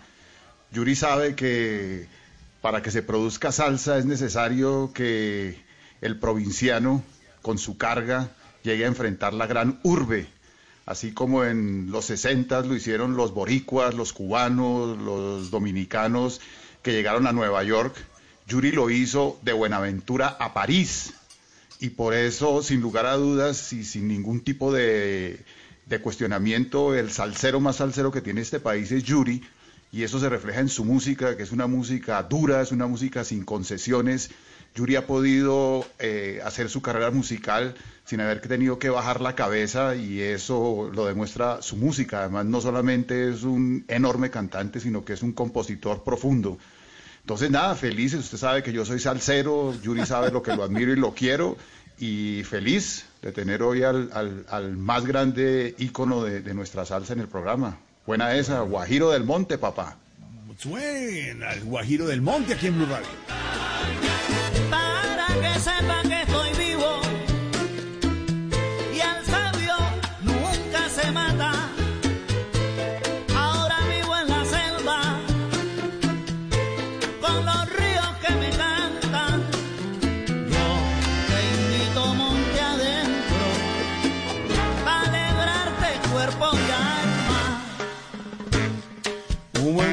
Guajiro del Monte hasta ahora de camiseta porque nunca tiene saco. El señor Paniagua, el hombre digital, el hombre que nos acompaña en esta tertulia, en esta tardeada digital con buena música. Aquí lo que vamos a hacer usted y yo es aprender, señor Paniagua.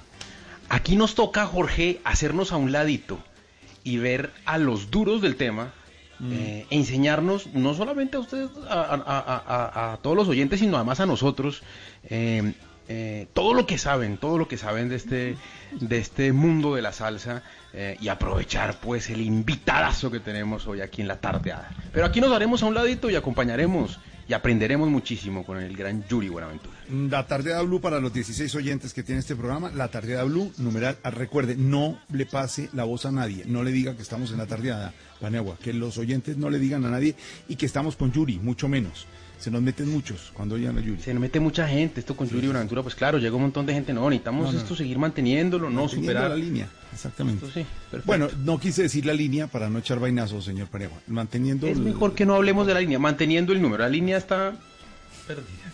Numeral la tardía Blue, ya José Carlos, nuestro editor digital, empieza a mandarnos los saludos de la gente, ya en segundos el señor Constaín también conectado con nosotros, la gente en Popayán nos escucha, doña Juana Uribe, eh, además con, con Yuri hoy que, nos tiene sorpresa, además de la salsa de, Dago, con buenos boleros inéditos que vamos a escuchar con Yuri y mi Juana. Querida, ¿cómo estás? Un saludo para todos, para Yuri, por allá que está en las tierras del valle, que tanto le gustan y frente a un paisaje maravilloso. Ojalá pasemos una tarde agradable como siempre con él. Le tengo noticia, Panegua. Al mm. parecer en el día sin IVA Juana Señor. y compró micrófono. Oiga cómo se oye esto. como un cable. Me imagino que estuvo haciendo, estuvo haciendo fila, salió fila, fila no, pero fila virtual. Compró fila virtual, por supuesto. Compró micrófono. Les tengo un dato, voy por celular porque mi micrófono está fallando, entonces quiere decir que el micrófono oficial era el malo. Pero en día sin IVA compraste algo, ¿no? No, es ayer no. La vez pasada sí, pero ayer no. Compré, Juana, aquí entre nos, mm. la nueva olla de aire. Ah, Buenísima. Compramos la nueva cocina. uno, Jorge, uno, Jorge, puede, esa olla del aire está tan bien vista por la comunidad fit.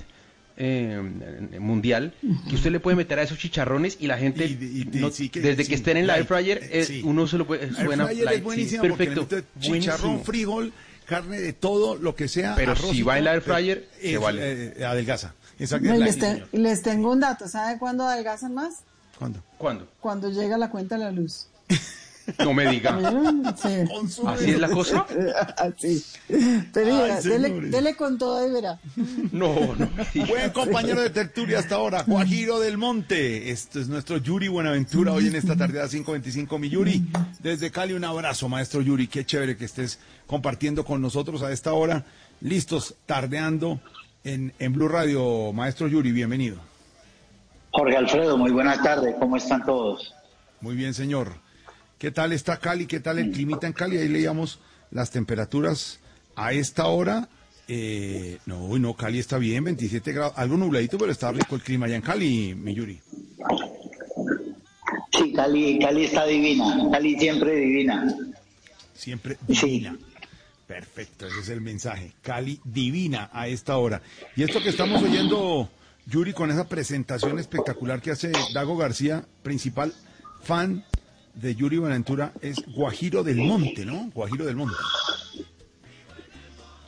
Eh, quiero agradecerle pues a Dago esas palabras de cariño. Dago es un tipo que intimida. Dago, Dago intimida. Y, eh, sí, sí, porque eh, viene, es, es- es- es gente que es una raza especial de gente que brota la, que brota la ciudad, ¿no? Gente que es, gente que es, em, que portan la ciudad, que llevan esa, que llevan esa, ese estandarte del pensamiento de la ciudad, de, y, y las ciudades son, son muy distintas, cada ciudad tiene una personalidad, Roma tiene una, Viena tiene una, Buenos Aires tiene una personalidad, Panamá tiene una personalidad, Nueva York tiene una personalidad, Bogotá tiene una, una, una personalidad y esas, y esas personalidades de las ciudades tienen el carácter y, es lo que hace el carácter de las ciudades. Es esa gente que hace el carácter de la ciudad. Y yo sé que eh, Juana y Dago han sido muy importantes en la salsa, así, así los salseros no lo sepan. Los salseros no lo sabemos porque, porque casi todos los salseros de Buenaventura, de Cali, de Barranquilla, no saben lo que se gestó en Bogotá cuando Jairo Varela y cuando Alexis Lozano eh, vivían en Bogotá, que eran unos peladitos, que todavía no era Alexis Lozano, todavía no existía Guayacán. Ah, Jairo Varela todavía no había creado Nietzsche, eran unos niños, unos jovencitos en Bogotá y se encontraban con gente como Dago, como Juana, en los espacios de cultura allá en Bogotá. Y, y, y- y ese carácter urbano fue el que hizo que, que, que la salsa tuviese una coloratura urbana y no tropicalista.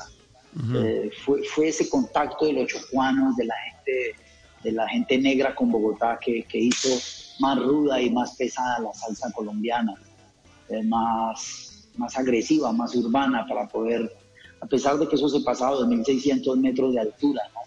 Pero justamente esa, esa, a mí me intimida mucho eso porque, porque nosotros los salseros eh, venimos a entender, algunos nunca lo entienden, algunos nunca lo entienden, porque Bogotá, en Bogotá se escucha tanta salsa. Y, y- y- y al- algunos salseros, músicos, artistas de salsa a veces no lo entienden. Y es que los, los, los procesos no se dan solo a partir de nosotros, los, los del trópico, digamos, no, no, se, no se dan solamente a partir de porque vivís al pie de una palmera o vivís al pie de una playa o vivís en una ciudad como Cali o Barranquilla. Mm, Los procesos no se dan solamente con, con una mirada propia, sino con una retroalimentación de los otros. Entonces, me intimida mucho ese conocimiento, ese génesis que ellos tienen, Juana y Dago. Por eso estoy muy feliz en esta tardeada hablando de música y de salsa, porque yo quisiera hacerle unas preguntas a ellos Ah, sobre claro. esas épocas. Ah, bueno, perfecto. Claro, No, perfecto, no, sí, me- señor. gustó me- me Ar- gustó- claro. sí. Arranquemos. Ah, déjeme, déjeme saludo antes de la primera pregunta para Dago y para Juana al señor Constaín que se vincula hasta ahora nuestro otro contertulio de la tardeada, señor Constaín. Solamente nada más y nada menos aquí con Yuri Buenaventura, vecinito ahí de Popayán, de su Popayán querido, don Yuri, don, eh, don Juan Esteban. Así es, qué gusto para mí estar otra vez en la tardeada y además con el maestro Yuri Buenaventura. Un honor tenerlo aquí con nosotros en esta tertulia. Exactamente. Vaya, Eso es con refregada de manos y todo, con lo que estamos viendo. Está buena la tardeada. Y hablando de... Además, además, además, además, además, Costaín es primo, primo hermano, porque Costaín es un eh, cultor del blues y, el blues es primo hermano cercano de la salsa. Entonces aquí estamos entre primos. Así es. Pero cuando dice, cuando dice Yuri, el color de cada ciudad, como el sabor y el color de cada ciudad diferente, eh, eh, eh, en color y en sabor, concretico, Yuri, ¿cuál podría ser, por ejemplo, el de Buenaventura, el de Cali, el de Bogotá, el de París? En color y en sabor, ¿cuál puede ser? A ver. Sí, el de, el de Buenaventura es un carácter alegre y optimista como decía un gestor musical de Bogotá, optimismo frente al abismo. Eh, Buenaventura es optimista, es, en medio de estas situaciones optimista. Cali es definitivamente una ciudad alegre, una ciudad salsera, el caleño es definitivamente cálido, alegre, y Bogotá es una ciudad que reflexiona, en, es reflexión en, un tema de cemento muy complicado, porque tiene todas las, las, las dificultades de la ciudad, pero no tiene los beneficios de la ciudad, como por ejemplo el metro o, polos como, como tienen las grandes capitales del mundo. Es decir, Bogotá tiene una, una reflexión muy grande que, que siempre gesta y, la ciudad mm. lo manifiesta en sus posiciones, siempre. ¿Y París? Ah, París, París es una niña, París es una niña. París es, París es muy linda.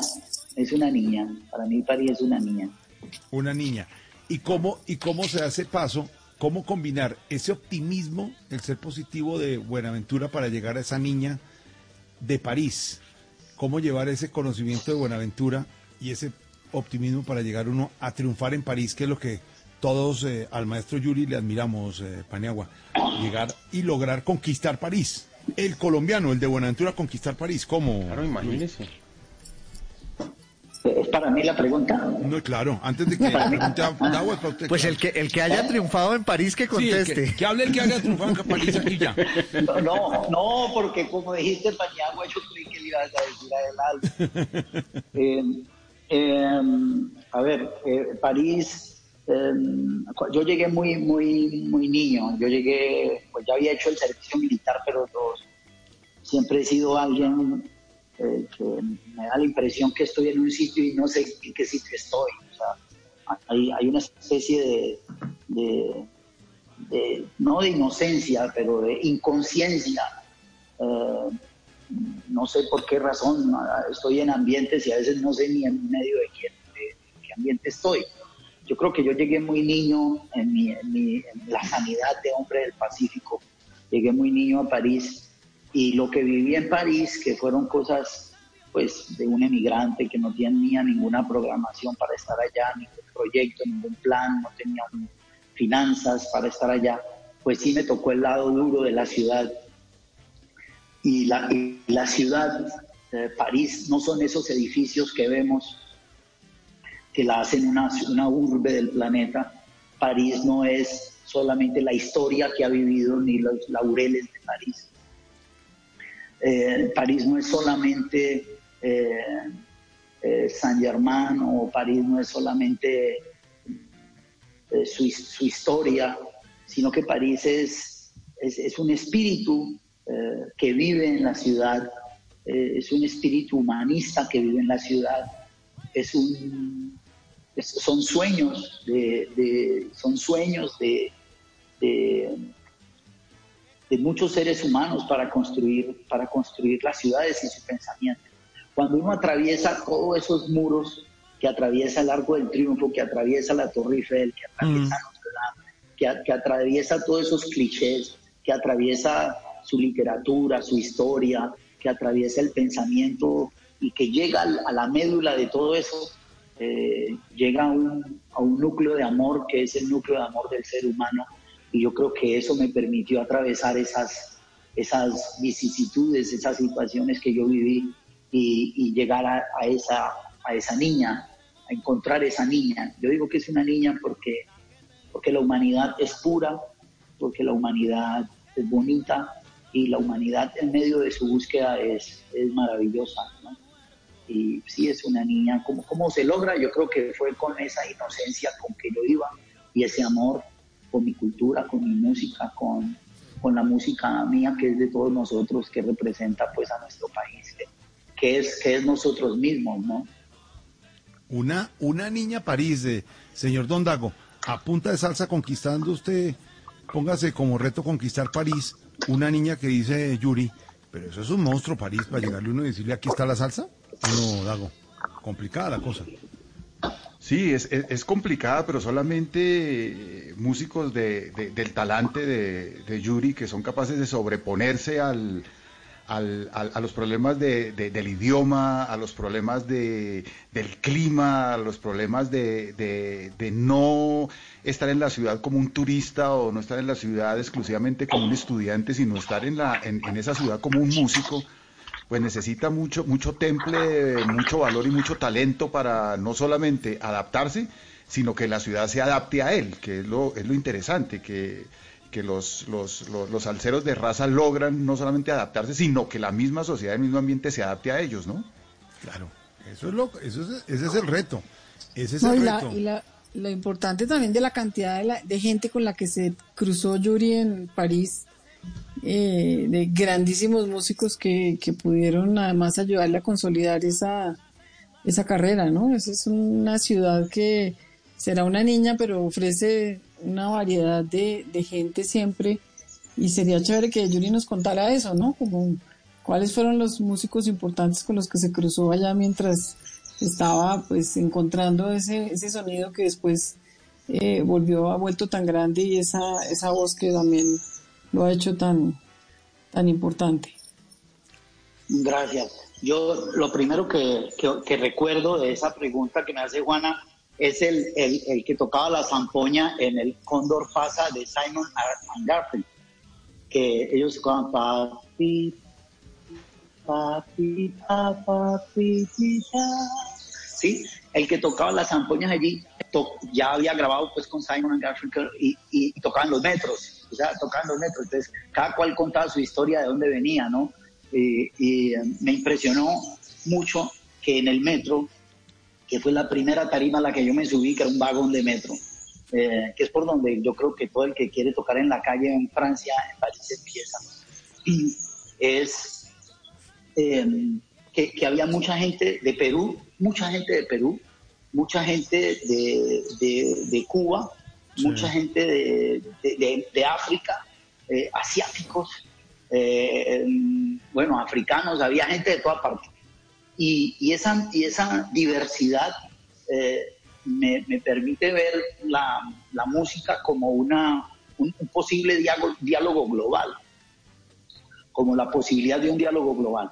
Después cuando ya paso del metro, que empiezo a estar en los, lugares, ya empiezo a encontrar la gente del flamenco, ya empezamos a encontrar gente del blues y obviamente empecé a cruzarme ya con esos músicos, con Tomatito, eh, con, diferentes músicos. Y ya cuando empezamos las giras, ya empezamos a estar en los, ya empezamos a estar en los, en los festivales y en los y en, y en los, las grandes actividades de producción, de producción ya, ya, ya grande. Entonces Paco de Lucía, mm, eh, el, guitarrista español, eh, eh, Emir Custurrica, que es guitarrista también, Emir Custurrica, que además es cineasta, que produjo, dirigió El tiempo de los gitanos, Underground, después con Goran Bregovic, también de, estos países del este, con la música Sigan, Yusundur, gran ícono de la música africana, Salif Keita, que es el albino, como es, un, músico albino, como un grillo, es un grillo de, África, Cesaria Evora, eh, Alfa Blondi, que hace reggae y música negra, eh, bueno, The Wailers, la gente que tocaba con, Bob Marley, eh, la gente de Cuba también, el Buenavista Social Club, toda, toda, la gente. Eh, ¿Quiénes más? No, pues todos los europeos, los de Michel Petrucciani, que aún estaba vivo, que era un gran jazzman francés, y así, mucha gente del hip hop también. Y, gente del rock. Nosotros hacíamos primeras partes del grupo Toto, del grupo americano Toto, de Black Sabbath. Eh, hicimos muchos, muchos, muchos experimentos que hacían los productores en los años 90 y 2000 en, en Europa, que fue el, origen pues de la world music, ¿no? Bueno, pero ver, por favor, el lujo, el lujo, Costaín, eh, lo que le está contando la pregunta de Juana, de, de, pasar por todo ese espectro, de todo el mundo que se puede cruzar usted en París, pero sobre todo que tenemos que decirlo y, y, empieza Yuri ahora a no aceptarlo, porque él, él ante todo es tranquilo en eso y no, no se las da. Es que todos son descrestados es con Yuri, Dago. ¿Me entiende? Él los descresta a ellos. No. Él los descresta a ellos. Sí, no, sea, no. sea sincero. Se, se, descresta con eso que usted está llevando allá. Cuente, cuente, cuente. no, París, París, París es muy interesante porque así como Nueva York recoge toda la latinidad, los cubanos, los puertorriqueños, los venezolanos, todo el mundo emigra a Nueva York, en París viene la emigración de, todos los países del este, o sea, toda la música cigane, que es como el origen de, todas estas grandes músicas del este, y toda la música africana negra, pero también la música árabe. Entonces, al llegar a, una ciudad como París y encontrarse uno con el núcleo duro de la música, es decir, eh, a Nueva York van los grandes músicos de América Latina, va el Gran Congo, va Grupo Nietzsche, o sea, van, los grandes grupos van a Nueva York, a París van los grandes grupos de África, los grandes grupos de los países árabes, los grandes grupos de Estados Unidos, los grandes grupos de jazz, los grandes grupos del blues. Eh, yo vi, por ejemplo, yo llegué a ver allá a B.B. King, ahora que estaban hablando del blues, eh, a B.B. King, a, a Chuck Berry, a todos estos grandes músicos, a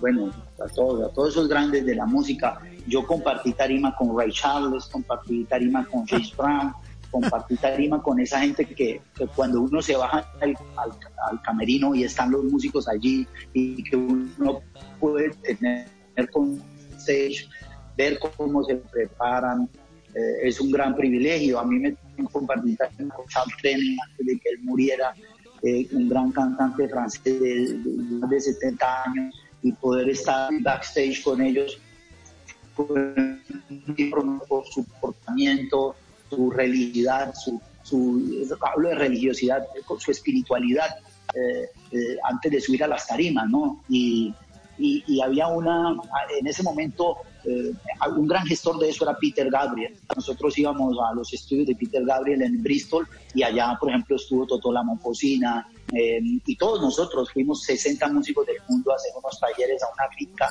que él tenía y allí conocí yo a Khaled, a Fodel, a Chelmami, a Rachita, a todo el movimiento Rai, que era el movimiento eh, árabe de la música de la música árabe mezclada con el occidente, ¿no? Entonces, yo nací, o sea, yo llegué, yo llegué a subirme en el último vagón del tren de la World Music. Ahí ya estaba evidentemente Cesaria Bora, ya estaba Yusun ya estaban todos ellos. Pero cuando yo me subo en ese tren, yo alcanzo a agarrarme de ese vagón y alcanzo a meter la salsa en, esa, en esos lineamientos de la World Music, ¿no? Sí. Oh, buena experiencia. Ne me quite pa. Suena en francés. La salsa de Yuri aquí en Blue Radio.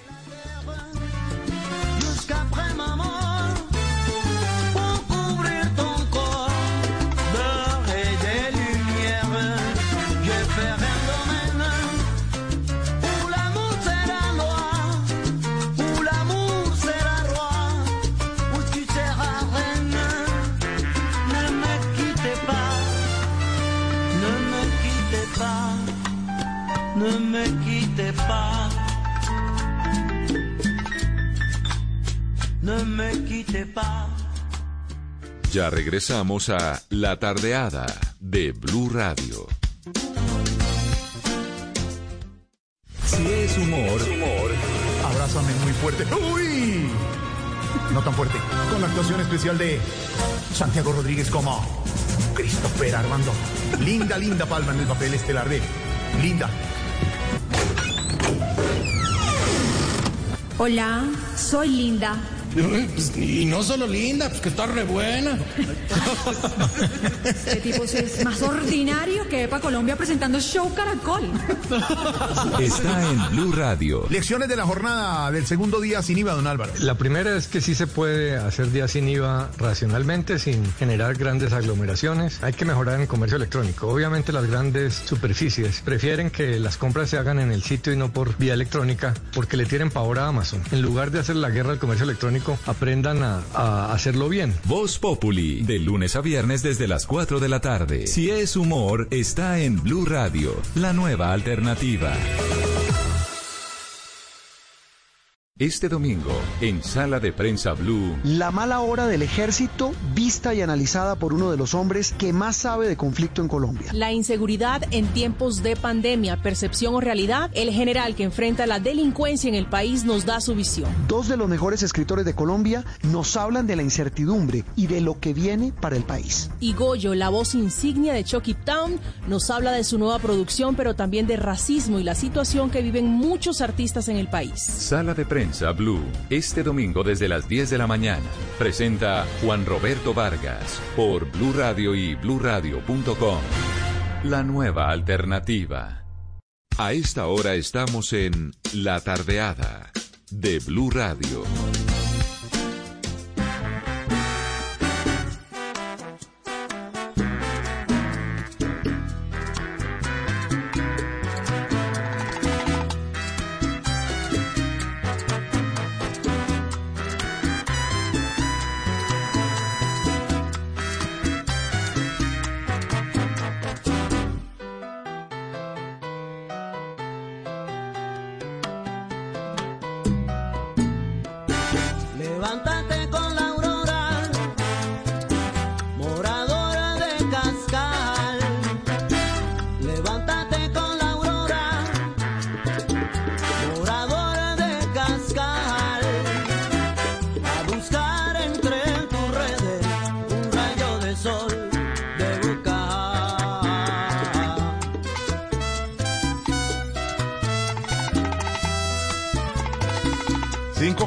547.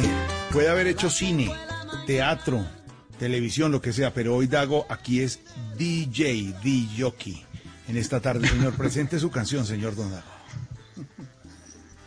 No, esta es una de mis canciones favoritas de Yuri, es el Sol de Buscajá. Es una canción crítica y es una canción que, llama la atención sobre lo que está sucediendo en la zona. Eh, Buscajá es el nombre original de la tribu indígena que vivió en, Buenaventura, que en aquella época se llamaba Cascajal.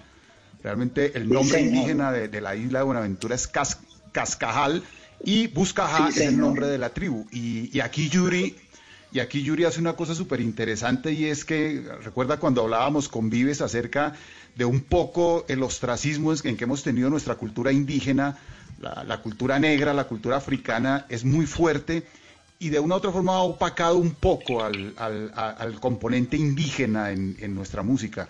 Y aquí Yuri hace una cosa que me parece súper interesante y es que habla en, lengua y en, y en, términos, en, una canción muy salsera, un son muy salsero, crítico, pero se refiere a Buscajá y a Cascajal. Entonces eso me parece a mí, esta canción para mí es muy, muy especial porque no solamente su letra y, la crítica que hace de lo que está sucediendo ahí es impresionante, sino que musicalmente es un, un, un muy, muy, muy buen tema.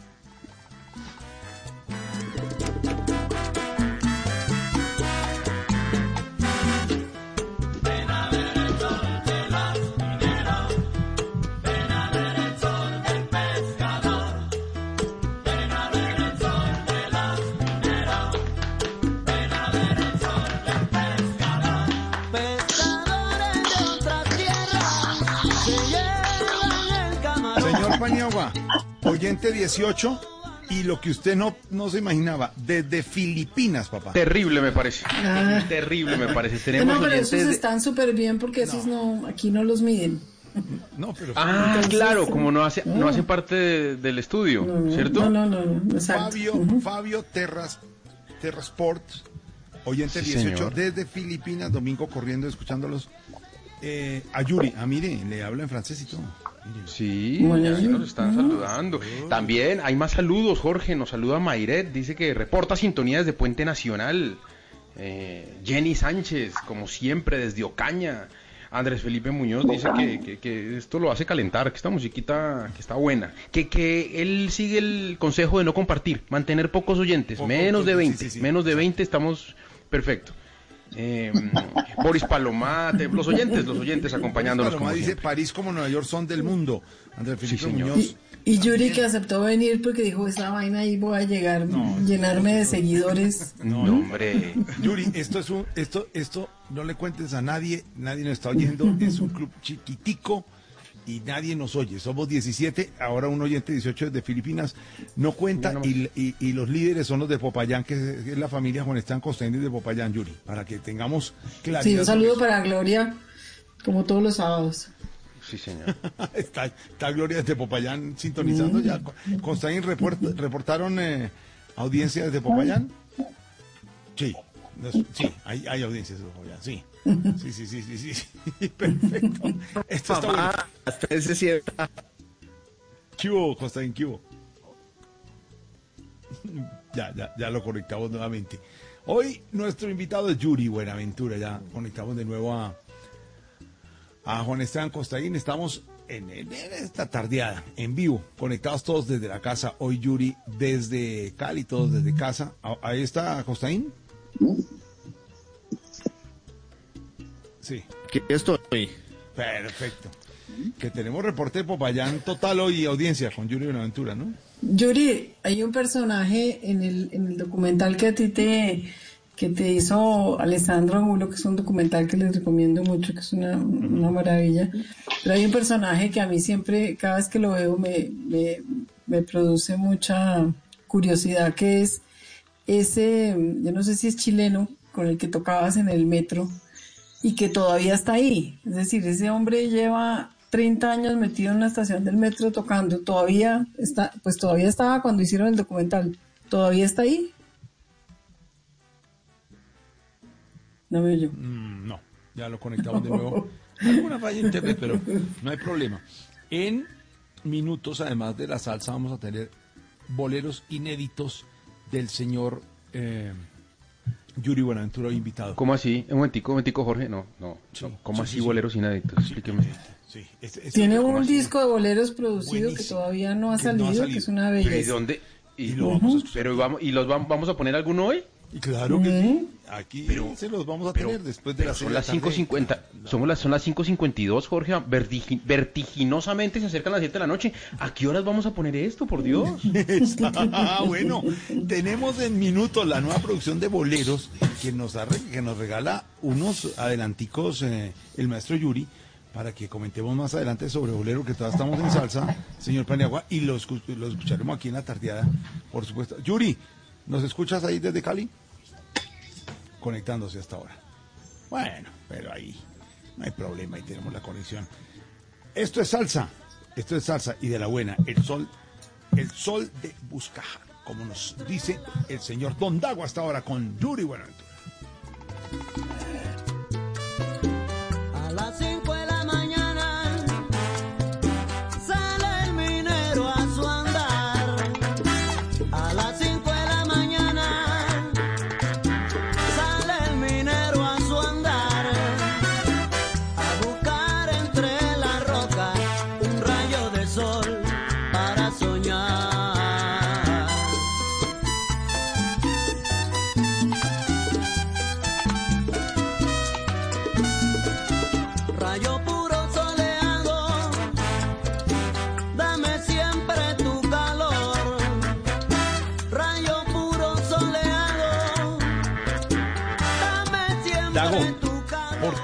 Porque esa salsa, como usted la llama, esa salsa dura, eh, esa salsa fuerte, la de Yuri, y cómo, y cómo hacer para, para que tenga ese éxito mundial como la puede tener una salsa comercial? Lo que pasa es que Yuri se ha sabido redar siempre de muy buenos músicos. Las, las orquestas en, que, en que, ha conformado Yuri han sido orquestas con, un nivel de, interpretaciones muy buenos. De hecho, eh, en sus últimas producciones ha venido de la mano de un músico caleño que se llama José Aguirre, que incluso yo les contaba que eh, el Cigala hizo un documental que se llama Indestructible, que es como un, recorrido por la salsa desde su perspectiva, y es, y es un documental global, y el director musical de ese documental es José Aguirre, que valga la, valga la cuña, José Aguirre está lanzando en estos días eh, un, un trabajo musical que también trata de ser una recuperación del sonido bravo de la salsa. Entonces yo creo que, que Yuri ha sido muy coherente, no solamente en no hacer concesiones al sonido duro y al sonido eh, fuerte y guerrero de la salsa, sino que siempre se ha preocupado mucho porque sus músicos, sus arreglos y sus producciones tengan un altísimos estándares de calidad. O sea, en la salsa de Yuri hay descarga, hay eh, mambo, hay, hay, hay, todo lo que tiene una buena interpretación de salsa y la buena música siempre, siempre va a asomar la cabeza y la buena música siempre va a sobrevivir. Porque muchas veces se corre el, el, el, riesgo o el peligro de, de, en busca de la, de la popularidad, en busca de la masividad, rebajar un poquito la calidad de la música. Y a eso nunca le ha jugado Yuri y eso ha permitido que se mantenga arriba y se mantenga con unos estándares superlativos. Ahí está. Yo, yo diría otra cosa, Jorge Alfredo, que pues obviamente eh, para los que tienen, han tenido el gusto de verlo en concierto, es un, es un gran show. O sea, uno verlo a él es un mm. espectáculo y eso también lo hace muy entretenido y muy, que tenga muchos fans, ¿no? Es, es, único, es único. Y eso lo hace, lo hace, lo hace, lo hace diferente. Colección de buena música, de salsa, a esta hora aquí en Blue Radio. Esto es Yuri Buenaventura.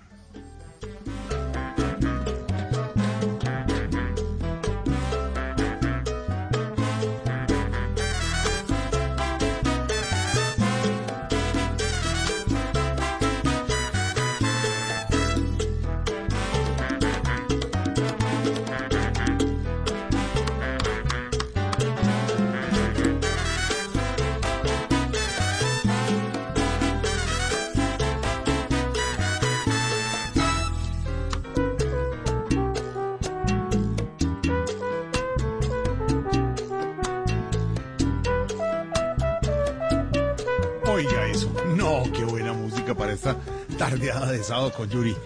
Conectado de nuevo desde Cali. Tenemos a el maestro Yuri Buenaventura. Eh, no es fácil conquistar y ser único, pero, pero cuando se habla, Yuri, eh, lo que decía Juan ahorita, eh, ahorita de ser un único y, y, el show que se hace en Tarima, pues hace también diferente la situación, Yuri. ¿Qué se siente estar en Tarima y escuchar, Yuri, y ver a toda esta gente, tanto colombianos, franceses, permanentemente llevando esa salsa al mundo. ¿Cómo se goza Yuri Buenaventura la tarima, mi maestro Yuri? Óigame eso. Suénela.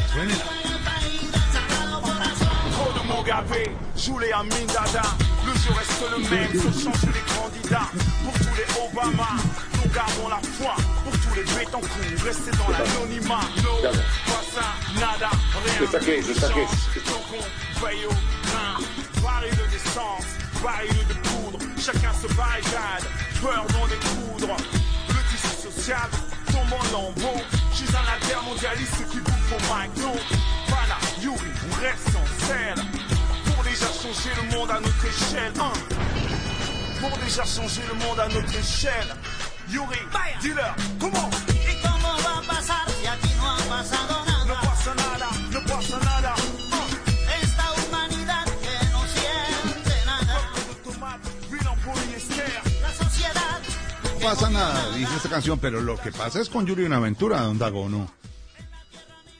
un poco sui generis en la discografía de Yuri Aquí lo acompaña un rapero, creo que es belga, no, no, no estoy seguro, pero, pero, pero es, un, es, un, es, un, rapero muy popular en, en Europa.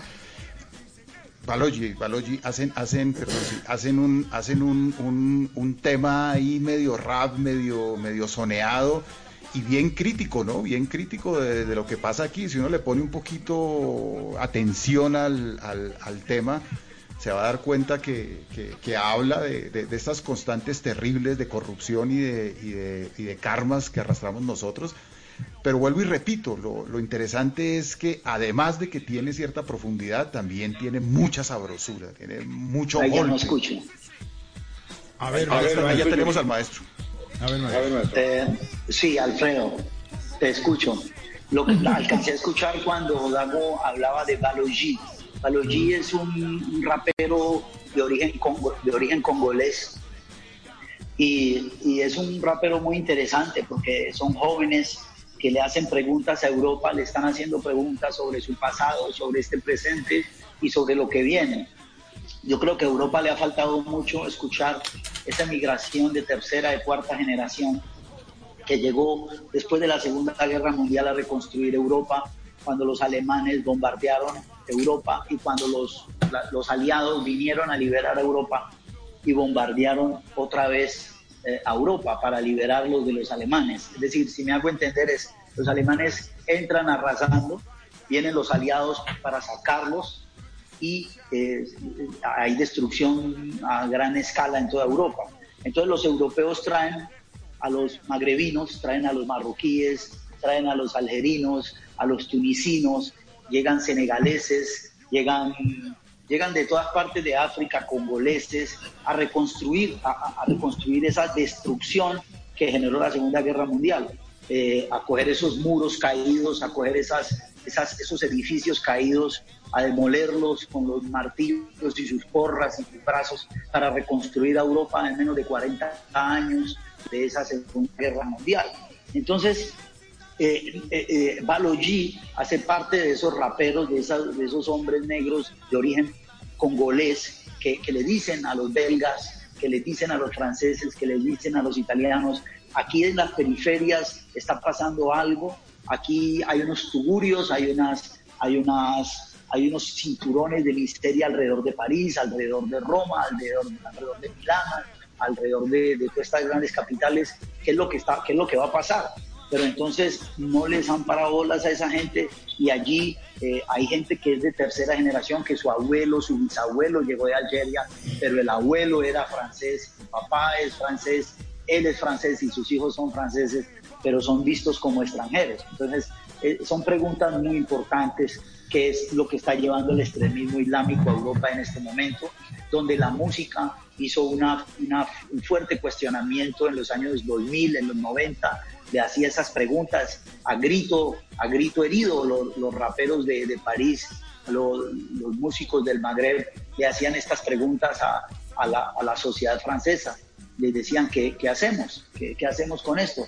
Y, pues no se escuchó esta gente y ahora eh, está ocurriendo estos temas de polaridad interétnica, eh, religiosa.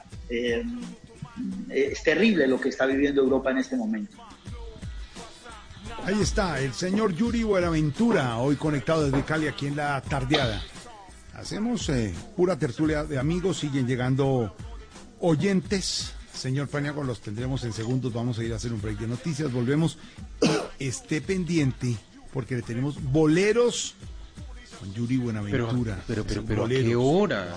pero, pero, ya, espéreme. Buena noticia. pero 6 y 3. Yuri, ¿hablamos de boleros en segundos aquí en Tardeada? Listo. Ya, ya, no, ya, que listo. Bolero es lo que le tenemos, señor. De la salsa al bolero, inédito, aquí con el maestro Yuri Buenaventura. Estamos en La Tardeada Blue, numeral La Tardeada Blue, para que usted nos acompañe hoy con el maestro Yuri Buenaventura desde Cali, aquí en Blue Radio. Un sorbo de café de Juan Valdés, la nota del himno nacional, algo de noticias y regresamos en La Tardeada Blue.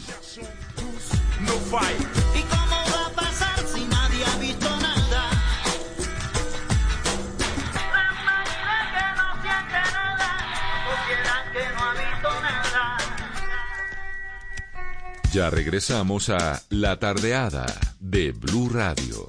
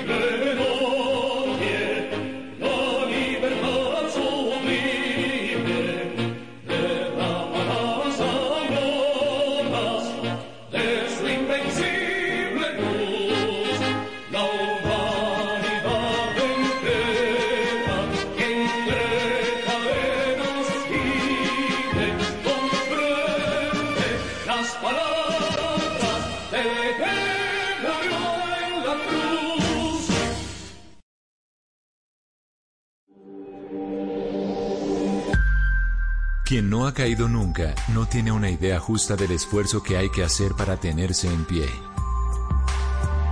Multatuli. Blue Radio. Voces y sonidos de Colombia y el mundo en Blue Radio y bluradio.com, porque la verdad es de todos. 6 de la tarde, 5 minutos en Blue Radio. Bienvenidos a una actualización de noticias, las más importantes en Colombia y el mundo.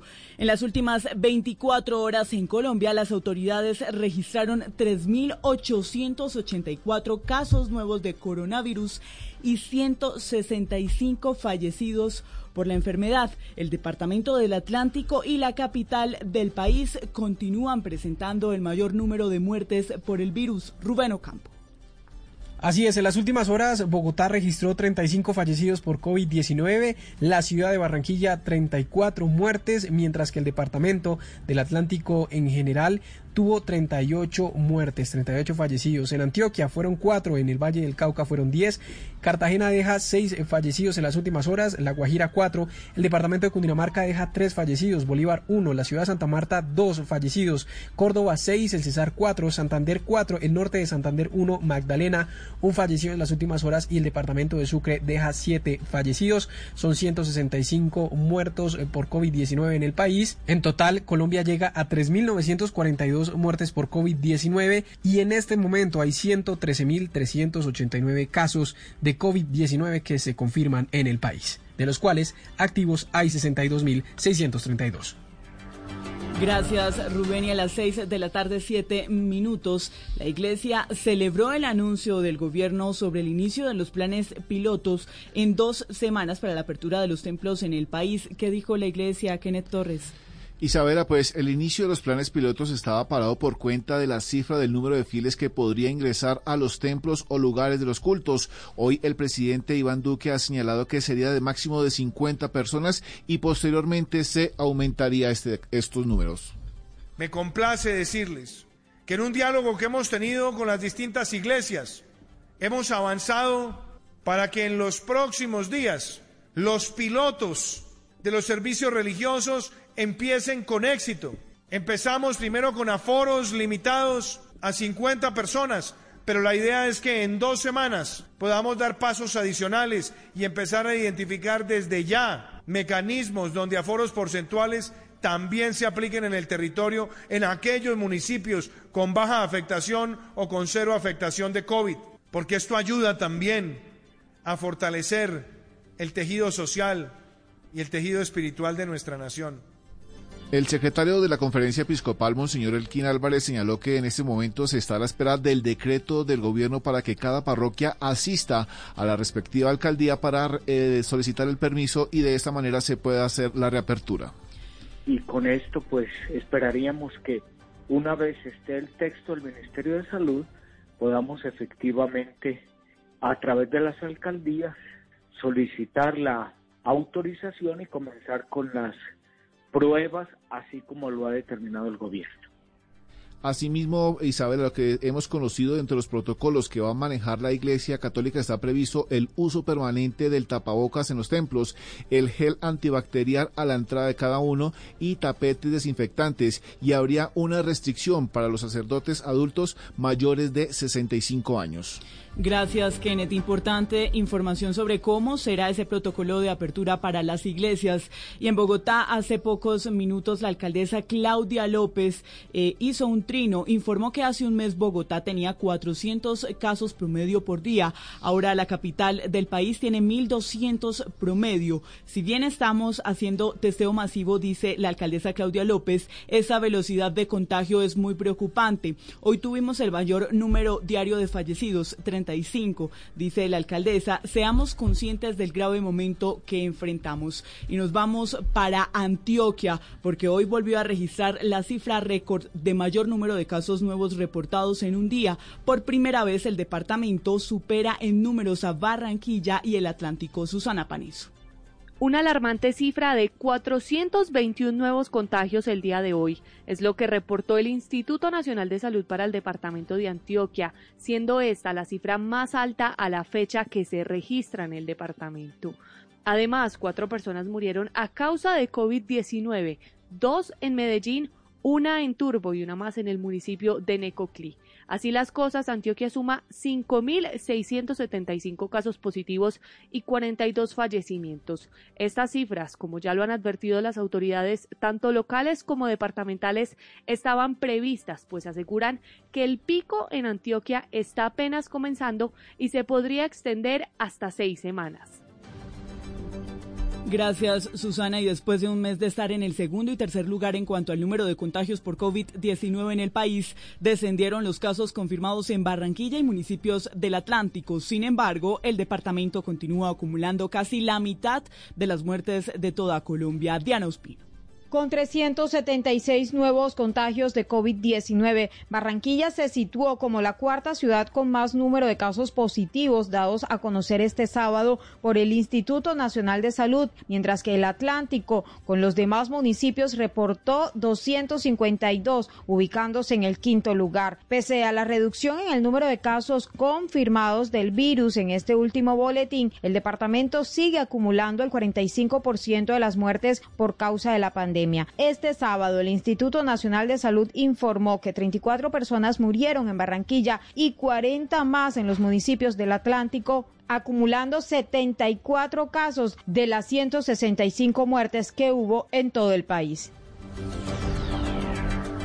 Y los comerciantes de Bogotá reportaron un buen comportamiento en ventas durante la jornada del segundo día sin IVA este viernes. Según datos entregados a Fenalco, Bogotá aumentaron en promedio 200 comparado con un día de cuarentena. Sin embargo, reportaron cerca de un 20% menos frente al primer día sin IVA. Escuchemos a Juan Esteban Orrego, director de Fenalco Bogotá. Vimos como por algunas restricciones como la venta de electrodomésticos y tecnología en grandes superficies, se disminuyó el flujo de personas a las compras presenciales, flujo que se trasladó al comercio virtual. Esperamos pues que para la siguiente jornada la situación siga funcionando de esta manera, que cada vez estén más preparadas las plataformas para tener un comercio más dinámico. A las 6 y 13 minutos de la tarde les informamos que por las fuertes lluvias que se registran en el Caquetá, una quebrada derribó un puente sobre la vía San Vicente-Florencia y dejó incomunicada a la población con el resto del país. Wendy Barrios.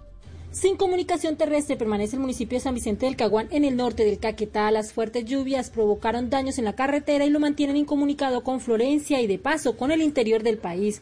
Alcalde de Puerto Rico, Wilmer Cárdenas.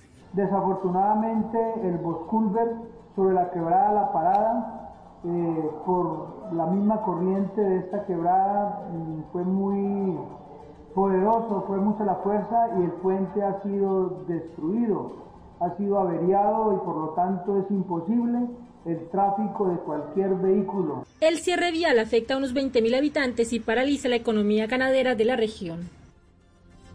Y en noticias internacionales, en medio de la pandemia, República Dominicana celebrará mañana las elecciones presidenciales. JC Capellán de Noticias CIN de nuestra Alianza Informativa Latinoamericana. ¿Qué pasa en la República Dominicana? Saludos amigos de la Alianza Informativa Latinoamericana. Desde tempranas horas de este sábado, los 16.000 centros de votación de República Dominicana se preparaban para recibir desde este domingo a las 7 de la mañana a los votantes que elegirán al nuevo presidente y a los miembros del Congreso que asumirán su cargo el 16 de agosto. Debido a la pandemia que ya ha provocado más de 700 muertes y ha afectado más de 35.000 personas, la Junta Central Electoral ha establecido un protocolo sanitario que obliga a los votantes y personal de casilla a portar mascarilla de forma obligatoria y guardar dos metros de distancia entre los electores. Exhortamos a la ciudadanía que venga tranquilo, que venga temprano y que guarde su distancia para que no haya ningún inconveniente con, con, la pandemia que tenemos. En algunos centros de votaciones se ha colocado también señalizaciones que indican cuál es la distancia que debe guardar una persona y otra al momento de entrar a los colegios electorales. Desde República Dominicana para la Alianza Informativa Latinoamericana, Jace Capellán. Y nos vamos para el departamento del Huila porque hacia el municipio de Garzón, de Garzón salen en los próximos minutos la carroza fúnebre con el cuerpo de la pequeña Salomé Silvia Lorena Artunduaga. ¿Qué pasa a esta hora?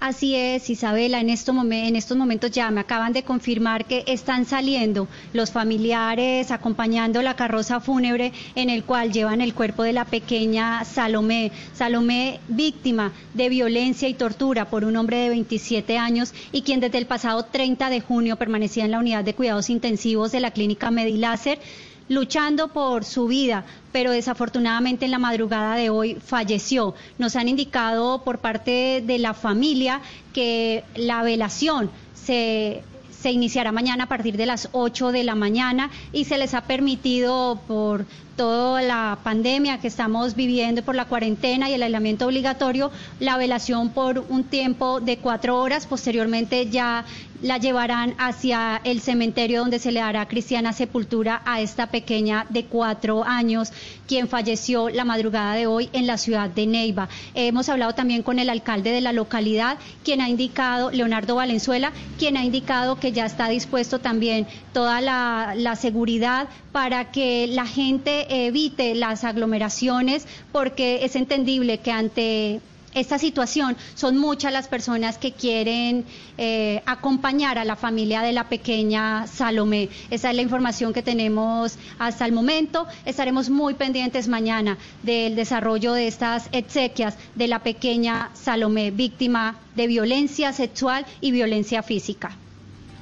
Gracias Silvia y entonces en las próximas horas continuarán el desarrollo de las exequias de la menor de Salomé, la pequeña que murió en las últimas horas tras ser violada en el departamento del Huila. Ampliación de esta y otras noticias en arroba Blue Radio Co y bluradio.com. Continuamos con La Tardeada con Jorge Alfredo Vargas que hoy sigue con su invitado especial, Yuri Buenaventura. Infelicidad depresión, ¿cuáles son todos esos sentimientos que pueden estar generándose durante esta época de pandemia? Pues es el tema que planteamos sobre la mesa en Generaciones Blue. De acuerdo con el DANE, más de 8 millones de colombianos están deprimidos en medio de la pandemia. Y dice Save the Children que uno de cada tres niños se siente ansioso o infeliz por tener que estar encerrado cómo gestionar todas esas sensaciones, esos sentimientos.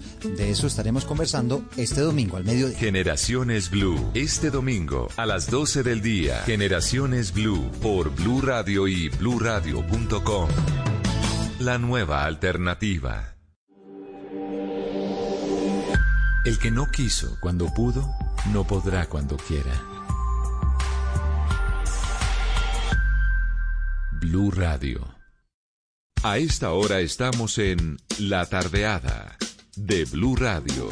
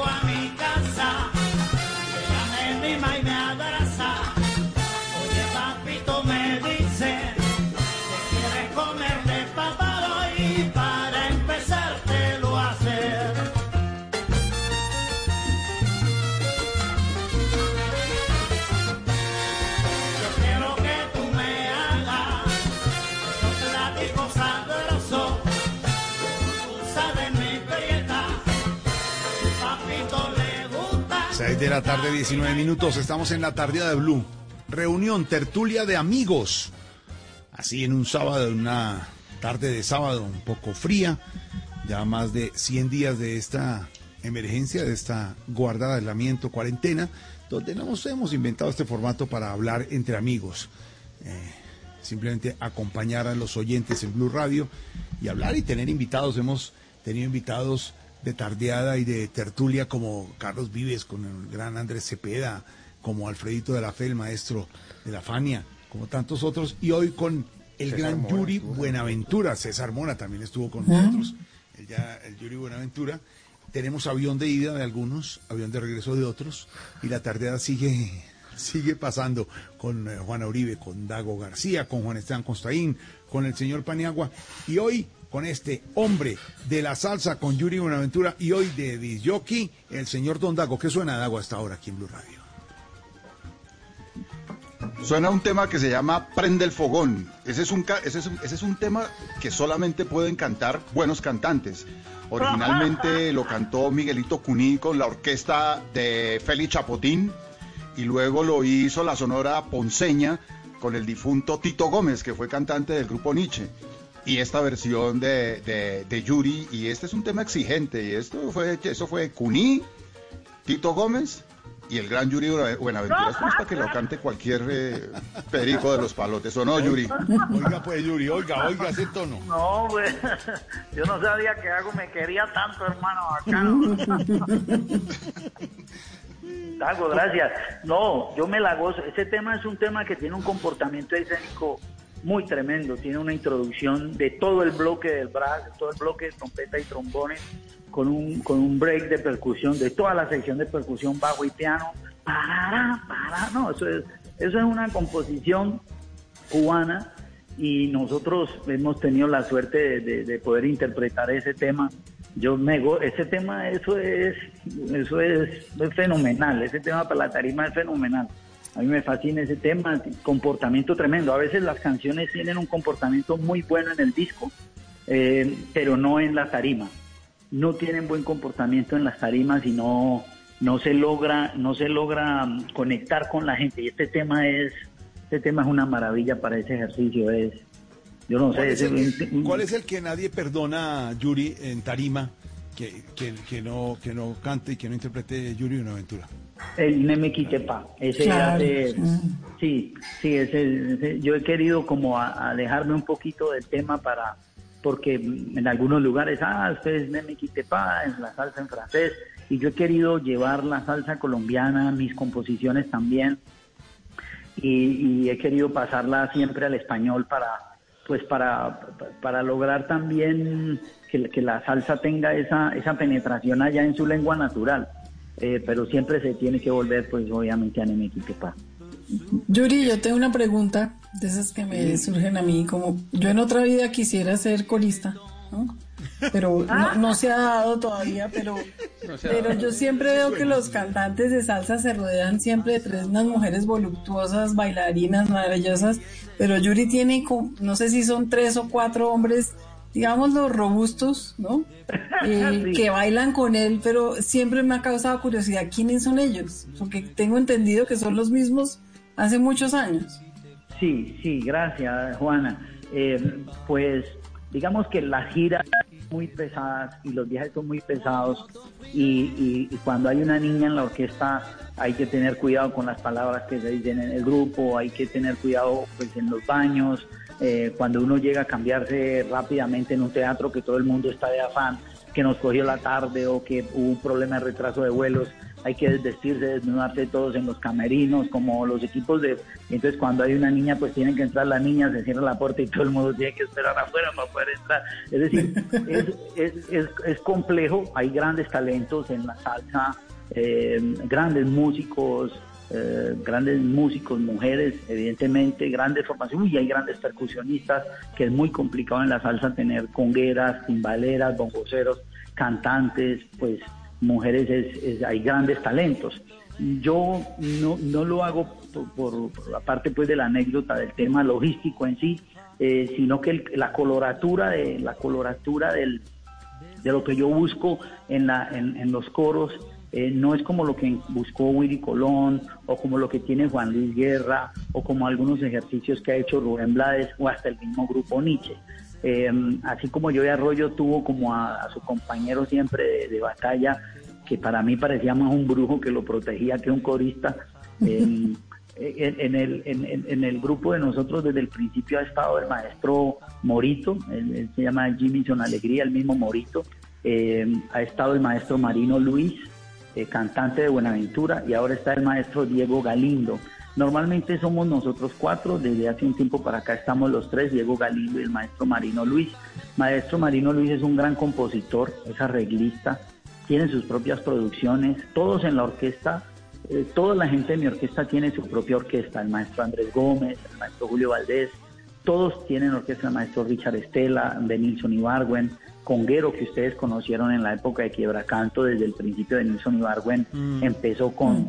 con Jairo Varela desde, desde siempre, él está en mi orquesta, Ja- em, Julio Valdés también, que es de, Choco, de, Checoslovaquia, del Chocó, el chocuano.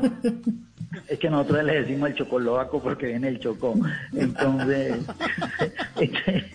entonces, entonces, y entonces él, él- él también estuvo en la, en la creación de Guayacán. Y, ten- y el maestro Francis Gasset, trompetista también, que tiene una orquesta que se llama Casama, también fundador de Guayacán. Eh, es, un, es, un, es una gran orquesta, grandes músicos y esos coristas, yo estoy con ellos desde, con Morito y Marino estamos desde el año 95. Pero los que hace- hacen las coreografías contigo, Sí, sí, ellos. también ellos. Sí, ellos, ellos, correcto, sí. Bueno, pues él está hablando de, de cuando los conciertos y el camerino y todo. Yuri es un tipo muy bien plantado. Y él se pone su gafa y su perpinta y su saco y tal. Pero es un aficionado y siempre hablamos de las lociones, de oler bueno. ¿Por qué, Yuri? ¿Cuál tienes en este evento? ¿Qué, qué loción tienes en este evento? Huele rico siempre, Yuri. No, el que huele rico es usted y por eso fue que empezó la vaina, porque siempre cuando me, cuando me lo saludaba decía, you hermano, estoy bien". y pero qué loción es esa, no, ¿Qué Este, huele delicioso". No, siempre, siempre, bueno, yo en París pues siempre uso buenas, buenas lociones y me fascinan eh, los aromas y todo eso. Eh, pero en esta pandemia no sé, eh, eh, no sé, no, no, no uso, no uso Alcohol. loción en esta pandemia. Alcohol No, es- eh, sí, sí, sí, no, no, no sé. Menticol. no sé. Que ser- Ah, Menticol usaba mucho, ¿sabe quién? Jairo Varela. Jairo Varela. ¿Ah, sí? Para... Él mantenía con ¿Pero una qué? botella de Menticol y siempre se la echaba aquí en la... ¿Pero nuca. tomado? ¿Tomado o aplicado? No, no, no, no, no, lo Sí, con hielo, ¿cómo era la No, lo no digan en eso que después la gente va y se lo toma, por favor. No, no, aplicaba, se lo aplicaba en la nuca. Creo que era para relajarse y se echaba No, para, el- Menticol. Para refrescar. Para refrescarse, Sí, eh, claro. Porque dicen en Santa Marta, por ejemplo, que el, el es el aire acondicionado de la gente que no tiene acceso al aire acondicionado, ¿verdad? El venticol refresca Puede ser, mucho en sí. el, en el cuello y en el, y en el- claro, debe ser por eso. Y queda uno oliendo, digamos, de aquí hasta el próximo mes de abril a venticol, porque eso huele toda la vida. Venticol. Sí, Pero, sí, claro, sí. Pero, pero, Oiga, ¿cómo, cómo se llama cómo se llama esa loción que le gustaba a Simón Bolívar, hombre? ¿741? No, Sí, ujú. 741. sí, Ese- sí, esa- la, la importaba, la importaba por todo, o sea, andaba al llano- en el llano profundo, en las batallas, con su baúl lleno de, de, me- de mejor lesiones dicho, siempre. a los que nos gusta oler ricos a Yuri, a Simón Bolívar y a mí, Juana. Sí, Bien, exacto. Eso, bien. eso, eso, eso es una eso es una una, una una colonia alemana, ¿cierto? Sí, sí, claro. Sí, muy bien. Sí, sí, creo que le echaba hasta el caballo, dicen que le echaba Sí, al caballo. eso. Eso, eso, eso por un lado la loción y la, y la otra es la bohemia, ¿no? La, la, la quedadita tarde después del concierto, la, la, la tertulia, quedarse uno hablando y, y tomarse Ah, un traguito. ¿Qué, qué, qué, Eso- qué- qué traguito se puede uno tomar así para concluir una tertulia de esas de después de un concierto? Yo tomo Que no le vaya a me pasar, que con ese traguito, que, que no le va a pasar ese traguito como la canción que está sonando, ¿no? No lo puedo recordar, que es un Ah, guayabo, el bravo, que no se acuerda qué fue lo que pasó. Sí, Dago, sí, Dago, sí, Dago, es verdad. Esa Tremendo número, Yuri, tremendo número, tremendo número. Gracias. Esa canción la escribí en Bogotá una noche que yo llegué al apartamento. Yo llegué el, el, el sábado en la madrugada y dormí hasta el martes. Pero, o sea, era martes en la se- mañana y yo no. Así ¿Ah? sería. Así Sí, se- yo creo que tuve- ¿Veintipico horas durmiendo? ¿De qué, Sí, más, horas? más porque más porque yo pasé toda la, noche del domingo, todo el día del domingo también, o sea, la madrugada del sábado, el domingo, todo el domingo, la noche del domingo, el lunes, todo el día del lunes, la noche del lunes y el martes en la mañana yo me desperté, estaba mal, mal y bueno, yo había puesto el blackout, la cortina pues para poner os- toda la habitación oscura y yo no sabía si era de día, si era de noche, qué día era. No, yo no sabía, yo en una época muy triste, yo no sé por qué yo estaba tan triste en esa época, tan, no sé, muy triste, muy solo, el amor que buscaba nunca lo encontraba, bueno, en fin, todo eso. Y, y entonces eh, la canción, yo me despierto y digo, otra vez me despierto, Supongo que el día está hermoso, pero tú me haces falta y vuelvo a la oscuridad. Ahora siento que me invaden la angustia y la soledad. Me haces falta, mucha falta. Yo no te he podido encontrar. Respiro difícilmente, pero todo debe avanzar. La melancolía de existir se las ha llevado esta paz. Esta canción de esperanza sé que me va a acompañar. Así van pasando mis días, 40 eh, años de soledad. El día vuelve con su sol. Eh, el, día, el día vuelve con su sol. La vida, la vida vuelve a madrugar. Solo Dios esta mañana sé que me puede, sé que me, no recuerdo la letra, sé que me, eh, solo Dios esta mañana. Ahí está, ahí está sonando, Yuri. No las quiero escuchar. La melancolía de existir se las ha llevado esta paz. Y esta canción de esperanza sé que me va a acompañar. Así van pasando mis días. 40 años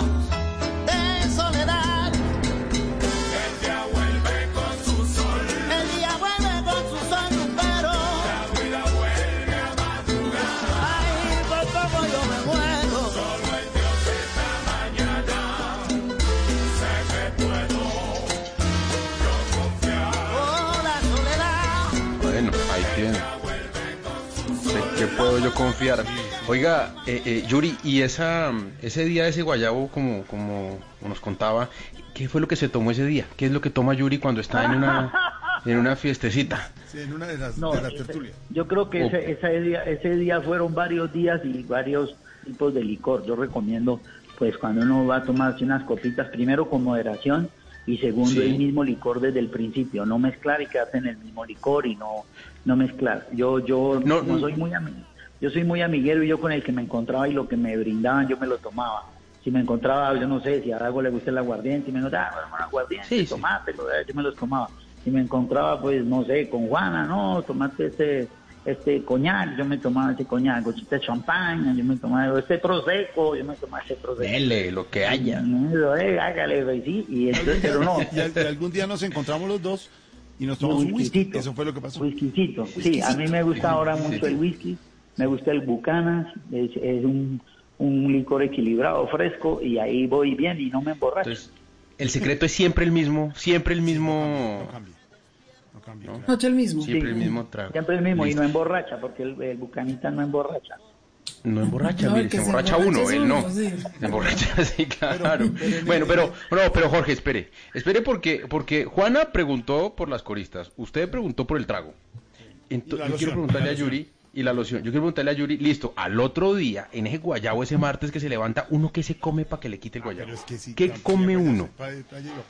No, pero... Eh, un triple. ¿Cómo es un triple? Muestre a ver. Un triple es un sudado de piangua, que es la, ostra del Pacífico que vive en los manglares. Un poquito de camarones, un sudado así, un, sudado de camarón. Y tollo ahumado, que es el tiburón ahumado. Esos tres mm. puestos en una bandeja. Levanta Eso queda uno listo para la otra. sí, con ese triple quedó cambie trago. Triple Hay una señora, hay una señora en Cali que se llama Mayella, que es el, sitio se llama Las Delicias de Mayella. Mayella es terrible con el triple, buenísimo. Es buenísimo, Mayella, las delicias de Mayella, buenísimo. Las delicias de Mayella. Un saludo a Mayella. Tenemos que ir a Cali, cuando vengan a Cali vamos allá. A donde sí, pero antes, la noche anterior, ya sabe qué hacemos, porque no tiene chiste el triple si uno no le mete coñac con Juana, si uno no, se, pierde dos días. Si uno no se pierde dos días, ¿para qué el triple? O sea, el triple no tiene chiste si uno no se... Por eso se llama triple. Hay que perderse dos pero días. Fíjese, Paniagua, fíjese, pero fíjese, Paniagua, que dijo que cuando estaba haciendo una canción en, ese, en esa dormida de tres días, estaba incluso en la búsqueda del amor. ¿Lo encontró o no, mi Yuri? ¿Lo encontró? Sí, sí. Varias veces, digamos. No, que lo encontró. No, no, ya lo encontré. Lo esa vez, esa vez lo encontré. Esa vez No, no, no. Yo, yo lo encontré y, estoy muy contento y creo que ya llegué al buen puerto. Qué bueno. ¿Sabe, ¿Sabe por qué yo creo que llegué al buen puerto ya? Porque yo tengo, tengo unos vinilos en Buenaventura que me estaban, que me estaban eh, reservando, cuidando, protegiendo, limpiando. Y es una caja de vinilos de 3.850 vinilos. Y, em, y por fin fui recuperé esos, esos long plays y, me los traje para acá, para Cali. Entonces yo creo que ya, cuando esos vinilos encontraron casa, yo creo que yo ya encontré casa. O sea, ya, ya creo que ya llegué. Ah, ya no duerme tres días. Y ya, como encontró el amor, encontró también el bolero. Esto que vamos a oír es Antes, antes, antes, antes, Jorge Alfredo, quisiera ya que vamos a pasar al bolero, aprovechar este tema para hacer una pequeña cuña y es eh, hablar del lanzamiento del disco del maestro José Aguirre. José Aguirre es, el, es el, director musical de este, de este trabajo de, de Yuri, es un gran músico y está lanzando un disco que se llama Volviendo al Gran Sonido con su grupo Calle Maestra. Yo creo que es un músico que hay que hay que invitarlo acá un día, más porque es una gran persona. Dago, Dago, tengámoslo, tengámoslo una tardeada, tengámoslo. En el lanzamiento, claro que sí. Ahí está. Esto es la salsa. Y decimos que encontró el amor, y se ha encontrado el amor después de la búsqueda, y este es el encuentro de Yuri con el bolero, inédito. Unos pedacitos para que van disfrutando a Yuri con bolero a esta hora en la tardeada.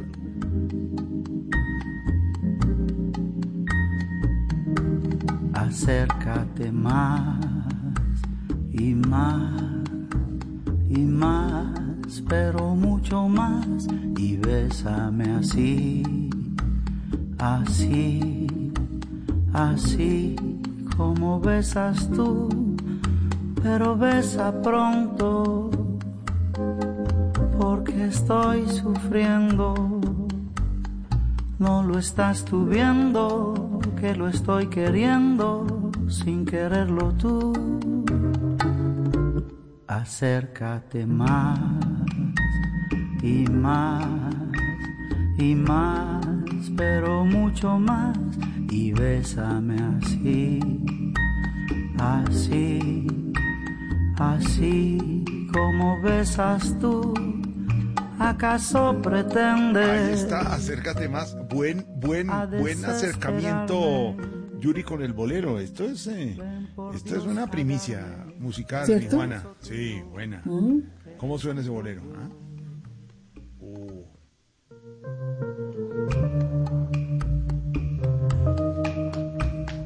Buen acercamiento al bolero, maestro Yuri. Nos gusta pero esto es, esto es, Moricho, ¿esto está sonando ahorita por primera vez o no? Yo sí, sí, sí, esto no ha sonado todavía, esto no se ha lanzado. No, no, no. así? Sí, sí, sí. por eso tenemos que... Siete oyentes tienen acceso a esto. ¿A esto? Exactamente. Pero esto sí es y ahí le pongo otra, ahí le pongo otra. Oiga, otro bolero. Ahí va otro, ahí va, ahí va otro.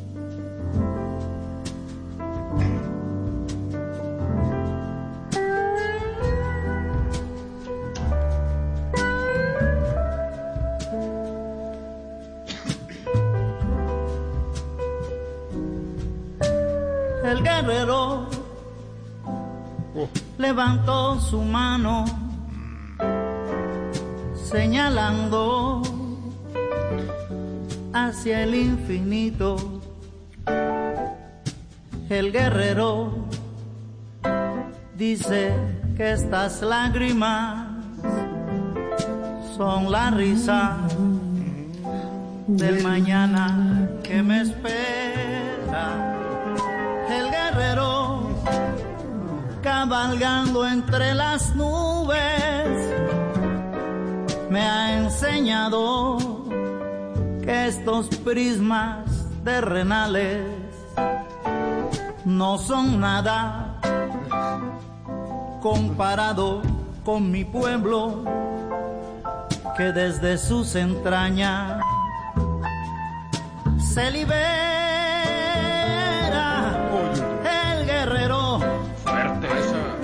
el Juana, se revuelve todo, ¿no? Vale, vale, este, este tema, este tema que está sonando, que, salió por primera vez en el, álbum Vagabundo de Yuri, es buena disculpa para contar otra cosa que, hace Yuri y es que hace música para, películas y música para, para audiovisual.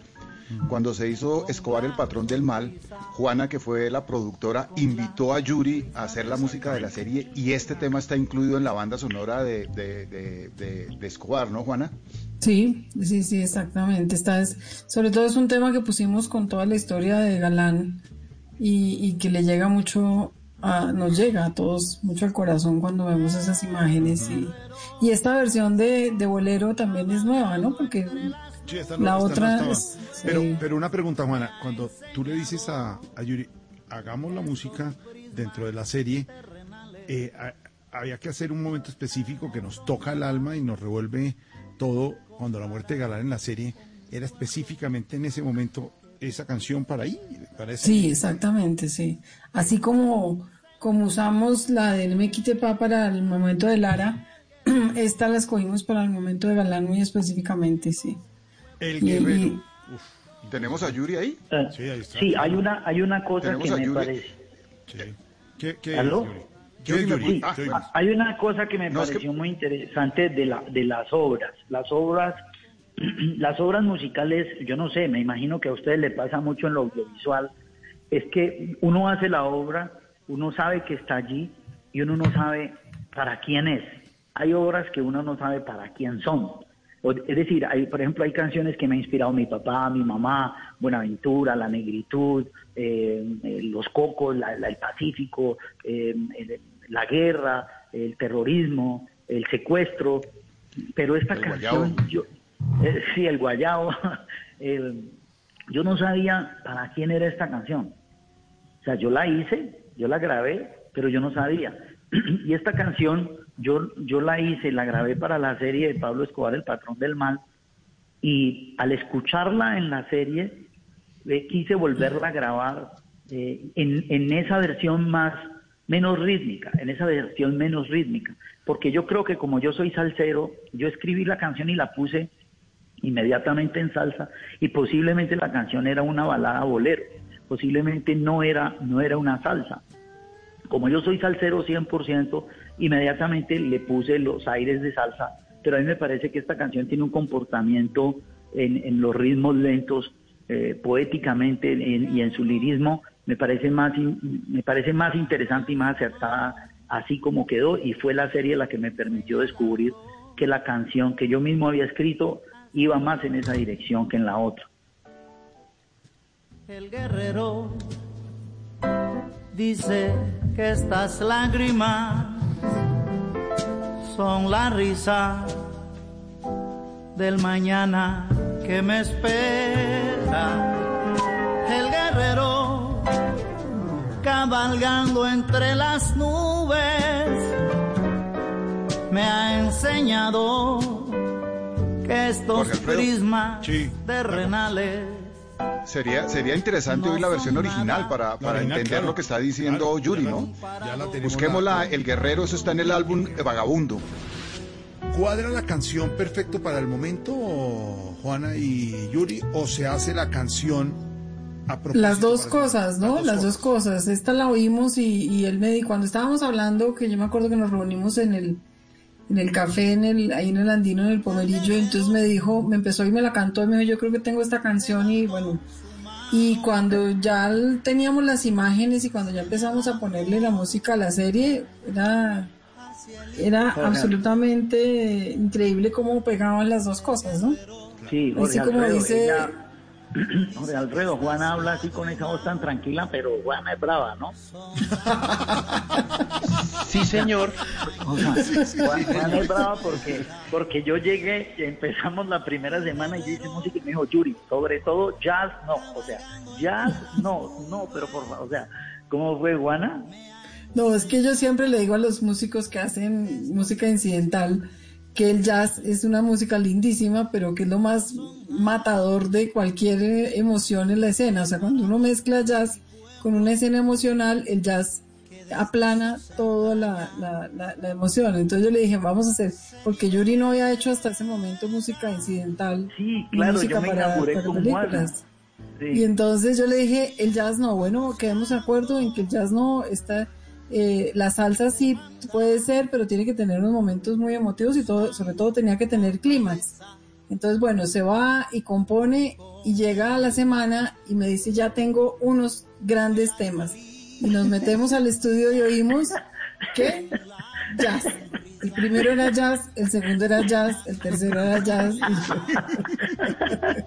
Y yo, Dios mío. Ya entendió, ya entendió, sí, yo entendí. O sea, Yuri, no se vaya a poner a hacer música para músicos, ni para que sí, hagan música, ta, ta, ta. O sea, sí, entendió, sí. Bueno, me fui, trabajé cuando volví, ¡pum! Uy, fue espectacular. Y ella, y, y, ella, ella, ¿cómo le dijo, Yuri? O sea, fue en este tono el que estamos escuchando de Juana, digamos, un tono sosegado, conciliatorio. lo, peor es que sí fue en ese tono, pero corrió la silla como 30 centímetros hacia atrás. Yuri, entonces sí, fue peor, fue peor. Queda claro que no jazz. Esta es la versión original que pide algo del guerrero que salió en la serie y que nos remueve todo adentro a todos cuando lo oímos y la vemos en la serie.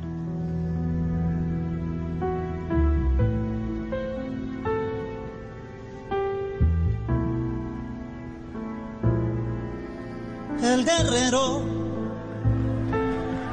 levantó su mano señalando hacia el infinito. El guerrero dice que estás no, pero, pero esa no es la original. Tiene la, la, sí, esa tiene la...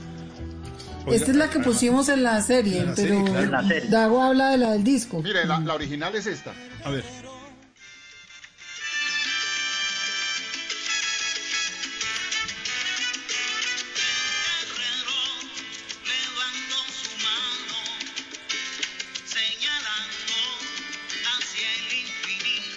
que es lo que dice Yuri, que es salsera y, él, y, tiene toda la razón Yuri, que realmente en el transcurso del tiempo la canción encontró su tiempo. Sí, correcto. claro, claro. La original ya la buscamos, ya la buscamos agarra en el máster, la que, la que tiene Daco. La de la versión de la serie de Juana, que quedó claro, Baniagua, que no era jazz, no jazz, no jazz. No, pero no, pero no en ese tono. No, no en ese tono. No en ese tono. No, 30 centímetros atrás de la silla y dice, no. y tranquilo, muy tranquilo. Yo conozco a mi Juana cuando echa para atrás. yo no sé si Juana se da cuenta, pero ella tiene una sacudidita de pelo cuando está. y, ella y ella como que sacude así, Yuri, pero muy tranquila, ¿no? Pero con los Tranquilita, 30 centímetros para atrás, o sea, los 30 centímetros hacia atrás y está la sacudida de pelo y Yuri, ahí se Esa es la segunda versión de la serie. Y la tercera, la que está ahora inédita en los boleros que hemos podido disfrutar. Pero aquí está la de salsa, la original, la que pido de agua. Ahí está. El guerrero dice que estas lágrimas son la risa del mañana que me espera. El guerrero cabalgando entre las nubes me ha enseñado no, la versión era la, la, la, acústica, sí, no, no, no. Sí, sí, me repito, la canción encontró un lugar en la serie, ella encontró su espacio y encontró el, el, a quién iba ella dirigida, porque uno cuando escribe uno no sabe, hay, canciones que uno no sabe, o sea, esta fue, hay unas composiciones que son composiciones eh, automáticas, se llaman composición automática, uno se sienta, encima eh, se sienta y, pone la hoja, pone el bolígrafo, a mí me gusta todavía pues escribir con hoja y, bolígrafo, y, bolígrafo. Y, y empieza la mano y se va, y la mano se va, y la mano se va, yo venía en un avión, venía volando, venía de Europa, iba hacia Bogotá desde Europa y, la mano se me fue y en, una hoja, en esa época los aviones de Avianca, la bandejita esa donde, donde le ponen la comida a uno era un papel, era, era una hojita de papel, era la bandeja y una hojita. Entonces yo quité, quité todo y volteé la hojita y eso lo escribí yo en, una, en, un, en un avión de Avianca, pero era en escritura automática y yo no supe nunca para quién era, la grabé, pero nunca tuve un referente, nunca puse un referente. Y la serie me permitió identificar, además después tuve la oportunidad de conocer a los hijos de Luis Carlos Galán, a Claudio, y me enamoré de Claudio por su profundo humanismo y su, y su transparencia y su hermosura humana.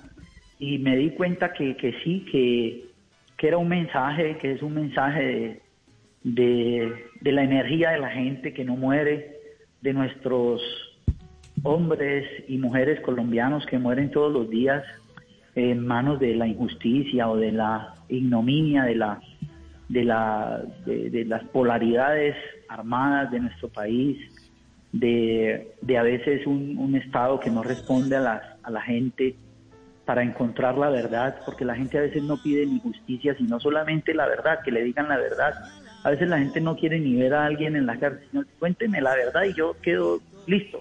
No, sí, que me digan dónde lo enterró, yo voy, lo entierro, lo lloro y se acabó. Entonces, eh, digamos que hemos vivido eso y, y, esa canción encontró su lugar y ella venía viajando hace dos décadas buscando su lugar y ahí encontró su lugar.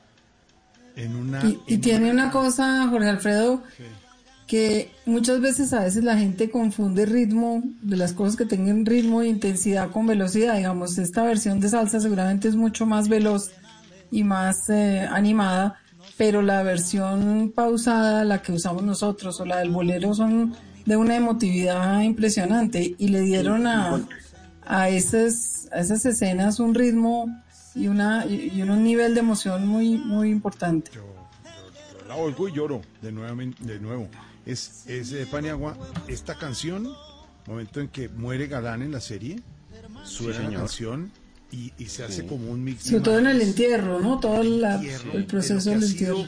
de lo que ha sido Galán y de, y de, y de lo que sentimos a los que nos tocó el momento histórico del cubriento periodístico y sentíamos que la historia del país cambiaba con eso. Así sonaba el guerrero en esas imágenes. Hacia el infinito. El guerrero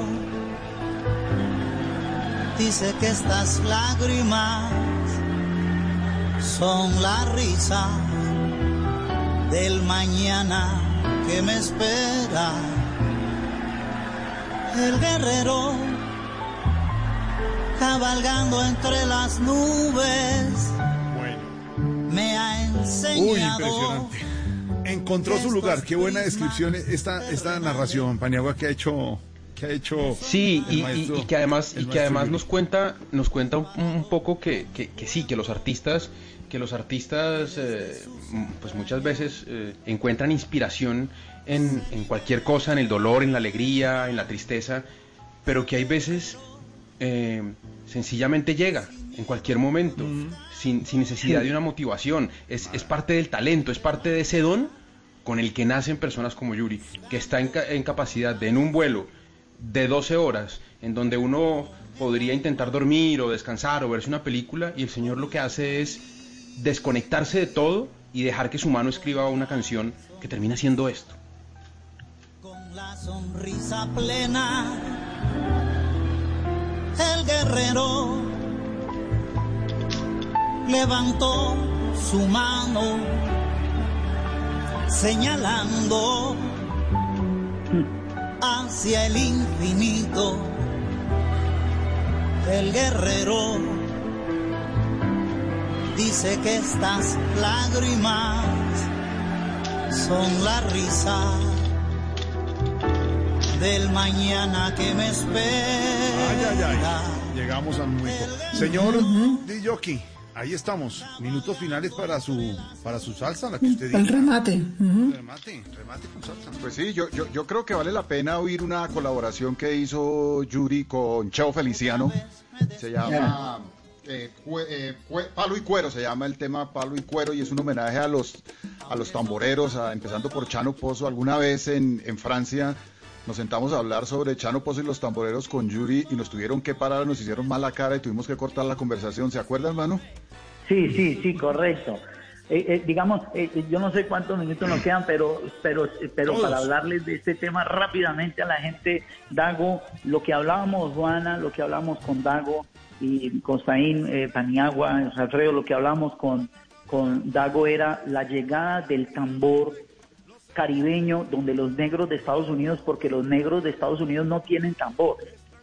Si ves la música negra de los Estados Unidos no tiene tambor de mano, porque los ingleses, que eran los amos de los, de los africanos que llevaron de esclavos, les prohibieron terminantemente tocar el tambor porque a, través del tambor se transmitían unos mensajes. Entonces Chano Pozo en los años 40, 50 llevó el tambor y Gillespie, dice Gillespie, el gran jazzman, abraza el tambor de Chano Pozo, integra el tambor y de esa manera integra el tambor de mano a la música negra de Estados Unidos y al jazz. Eso lo hace Chano Pozo y este es un homenaje. Eh, en una época le ofrecían a Cuba plata para cambiar pues de sistema y a veces las cosas se quieren resolver con plata, yo pongo plata y está. Entonces la cosa dice, los tamboreros dicen, aunque es solo palo y cuero, mi tambor no tiene precio. No se compran ni se venden los sentimientos de un pueblo, barrio humilde, barrio obrero, están sonando los cueros. Le pregunto a los latinos si la esquina tiene un precio, los dibujos de tus niños cuando llegan del colegio. esa, canción se grabó con, eh, con, perdón, con Cheo Feliciano. Aunque solo palo y cuero, aunque solo palo y cuero, mi tambor no tiene precio. Discúlpeme usted, señores, tambor no tiene precio. Discúlpeme usted, mi gente, mi tambor no tiene precio. Dígase a mi familia, maestro No se compran ni se venden. No, no, no, no, no, no, no, no se compran ni se venden los sentimientos de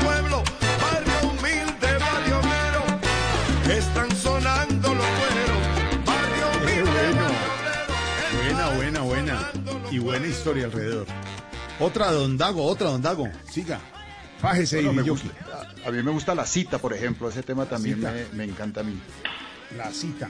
Que suene la cita con Yuri. Luis María, cuidado de pícale a la cara.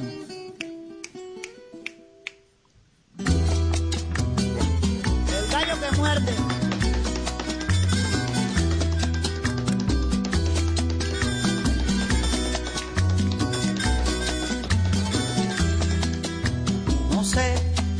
Llegado tarde a mi cita con la verdad. El tiempo no me esperó, lo que es peor, no lo vi pasar. Se me escapó mientras pensaba futilezas Mientras borracho cantaba yo en la fiesta, viejos acordes de guitarra me trajeron el aroma del tabaco de mi abuelo. Una vida espesa.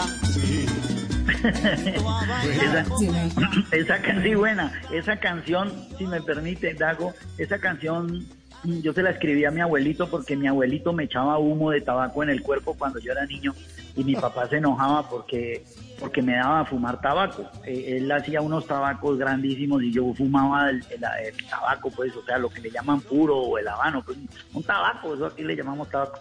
Entonces, entonces él me rociaba tabaco y me, y me daba tabaco para fumar. Y yo tenía como siete años, seis años. Entonces mi papá venía bravísimo y era porque allá en el campo, en las selvas del Pacífico, pues la culebra le odia el olor a tabaco. Entonces, si yo olía tabaco, pues la culebra no se me acercaba y él tenía un gallo y ese gallo lo perseguía uno y lo mordía. O sea, ese, ese, ese gallo parecía un perro. Entonces, por eso al principio de la canción digo, el gallo que muerde, porque ese gallo no, o sea, ese gallo picaba, sí. Eh, eh, pues, Como si fuera un ganso. Sí, parecía un perro, Juana, lo perseguía uno y mordía a la gente cuando llegaba, como ese era el gallo que muerde.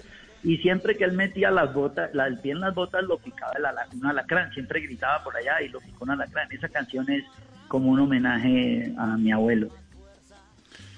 Gran ah, maestro ah, perdón. Aventura. Sí, ¿qué hubo? Perdón, perdón, lo de la cita es porque él también, hablando de citas, es que mi tío, mi tío Mariano lo tenía cargado al borde de la carretera en la finca ellos no tenían carro y a él le dio un paro cardíaco y, se le murió a mi tío en los brazos esperando a que pasara un carro para llevarlo. Y, o sea, eh, son cosas trágicas, digamos, de, la gente, pues que no, no, tenían los medios para salir de allí, ir hasta un hospital o no tenían un teléfono, lo que sea. Eh, son situaciones eh, que, convergen en un punto preciso eh, y, no sé si he llegado tarde a esa cita, es decir, nuestra cita y la cita que tenemos cada uno de nosotros con la vida, con los sentimientos, con los proyectos. Eh, la canción se llama La cita por eso, porque él llegó a ese punto al borde de la carretera en los brazos de mi tío y, un carro nunca pasó para esa cita con él, para llevarlo y, y pues se encontró con él más allá en ese momento. De pronto la cita no era con el carro, sino con, con Dios. ¿no? Tremenda, tremenda historia. ¿Qué historia esa? Mi maestro Yuri, se nos está acabando el tiempo y hablando de cita, esta fue la primera cita de muchas más que podemos hacer aquí en la tardeada. Reunión de amigos, buena tertulia con Costaín, compañía con Juana Uribe, sin correrse en la silla unos metros atrás, simplemente sabiendo que le gusta la salsa. con nuestro DJ de cabecera, el señor eh, Dago García, que puede haber hecho cine, teatro, televisión, pero que le gusta es hacer música y ponerla al aire. Y si no la tenemos, la saca en un eh, teléfono y nos dice, no, es esta. Así fue hoy. Sí, sí. vio, así, fue. Es, Y esta no, es, y oye dos acordes y dice, no, no es. No es. Sí, sí, así es, sí, está jodido, sí, sí. Jodido. ¿Qué tal, qué tal ese Yuri Buenaventura, señor eh, Constaín? ¿Ah? ¿Qué tal ese maestro, compañero de tertulia hoy? Don Yuri. Es lo dejo sin palabras.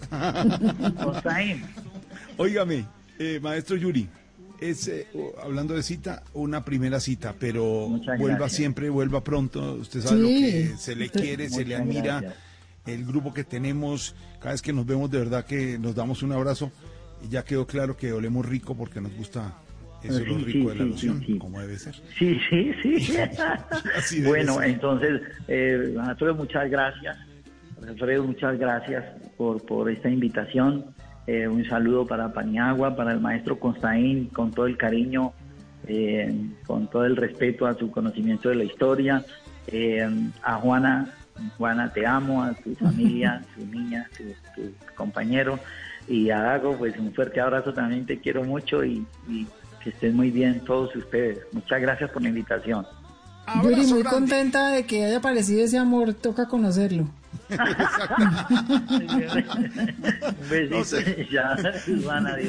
Un saludo, un saludo. Nos encontramos mañana a la tarde de Blue. Esto es a las 6 de la tarde. Eh, a las 7 de la noche ya vienen las noticias. A las 5 de la tarde nos encontramos mañana domingo en la tardeada Blue. Reunión de amigos con buena música. Hoy con el nuestro Yuri Buenaventura. Chao, chao. Ne me quitte pas, je t'inventerai des mots insensés que tu comprendras. Je te parlerai de ces amants-là qui ont vu deux fois leur cœur s'embraser. Je te raconterai l'histoire de ces rois morts de n'avoir pas pu te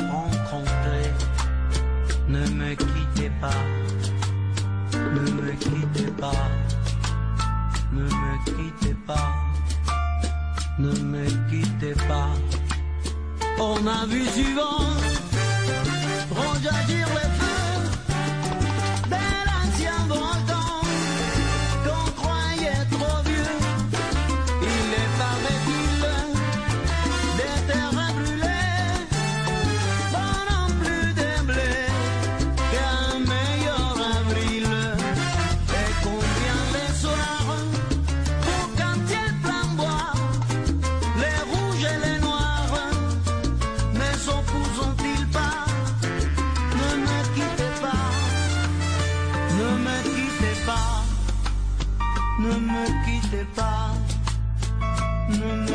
te vas.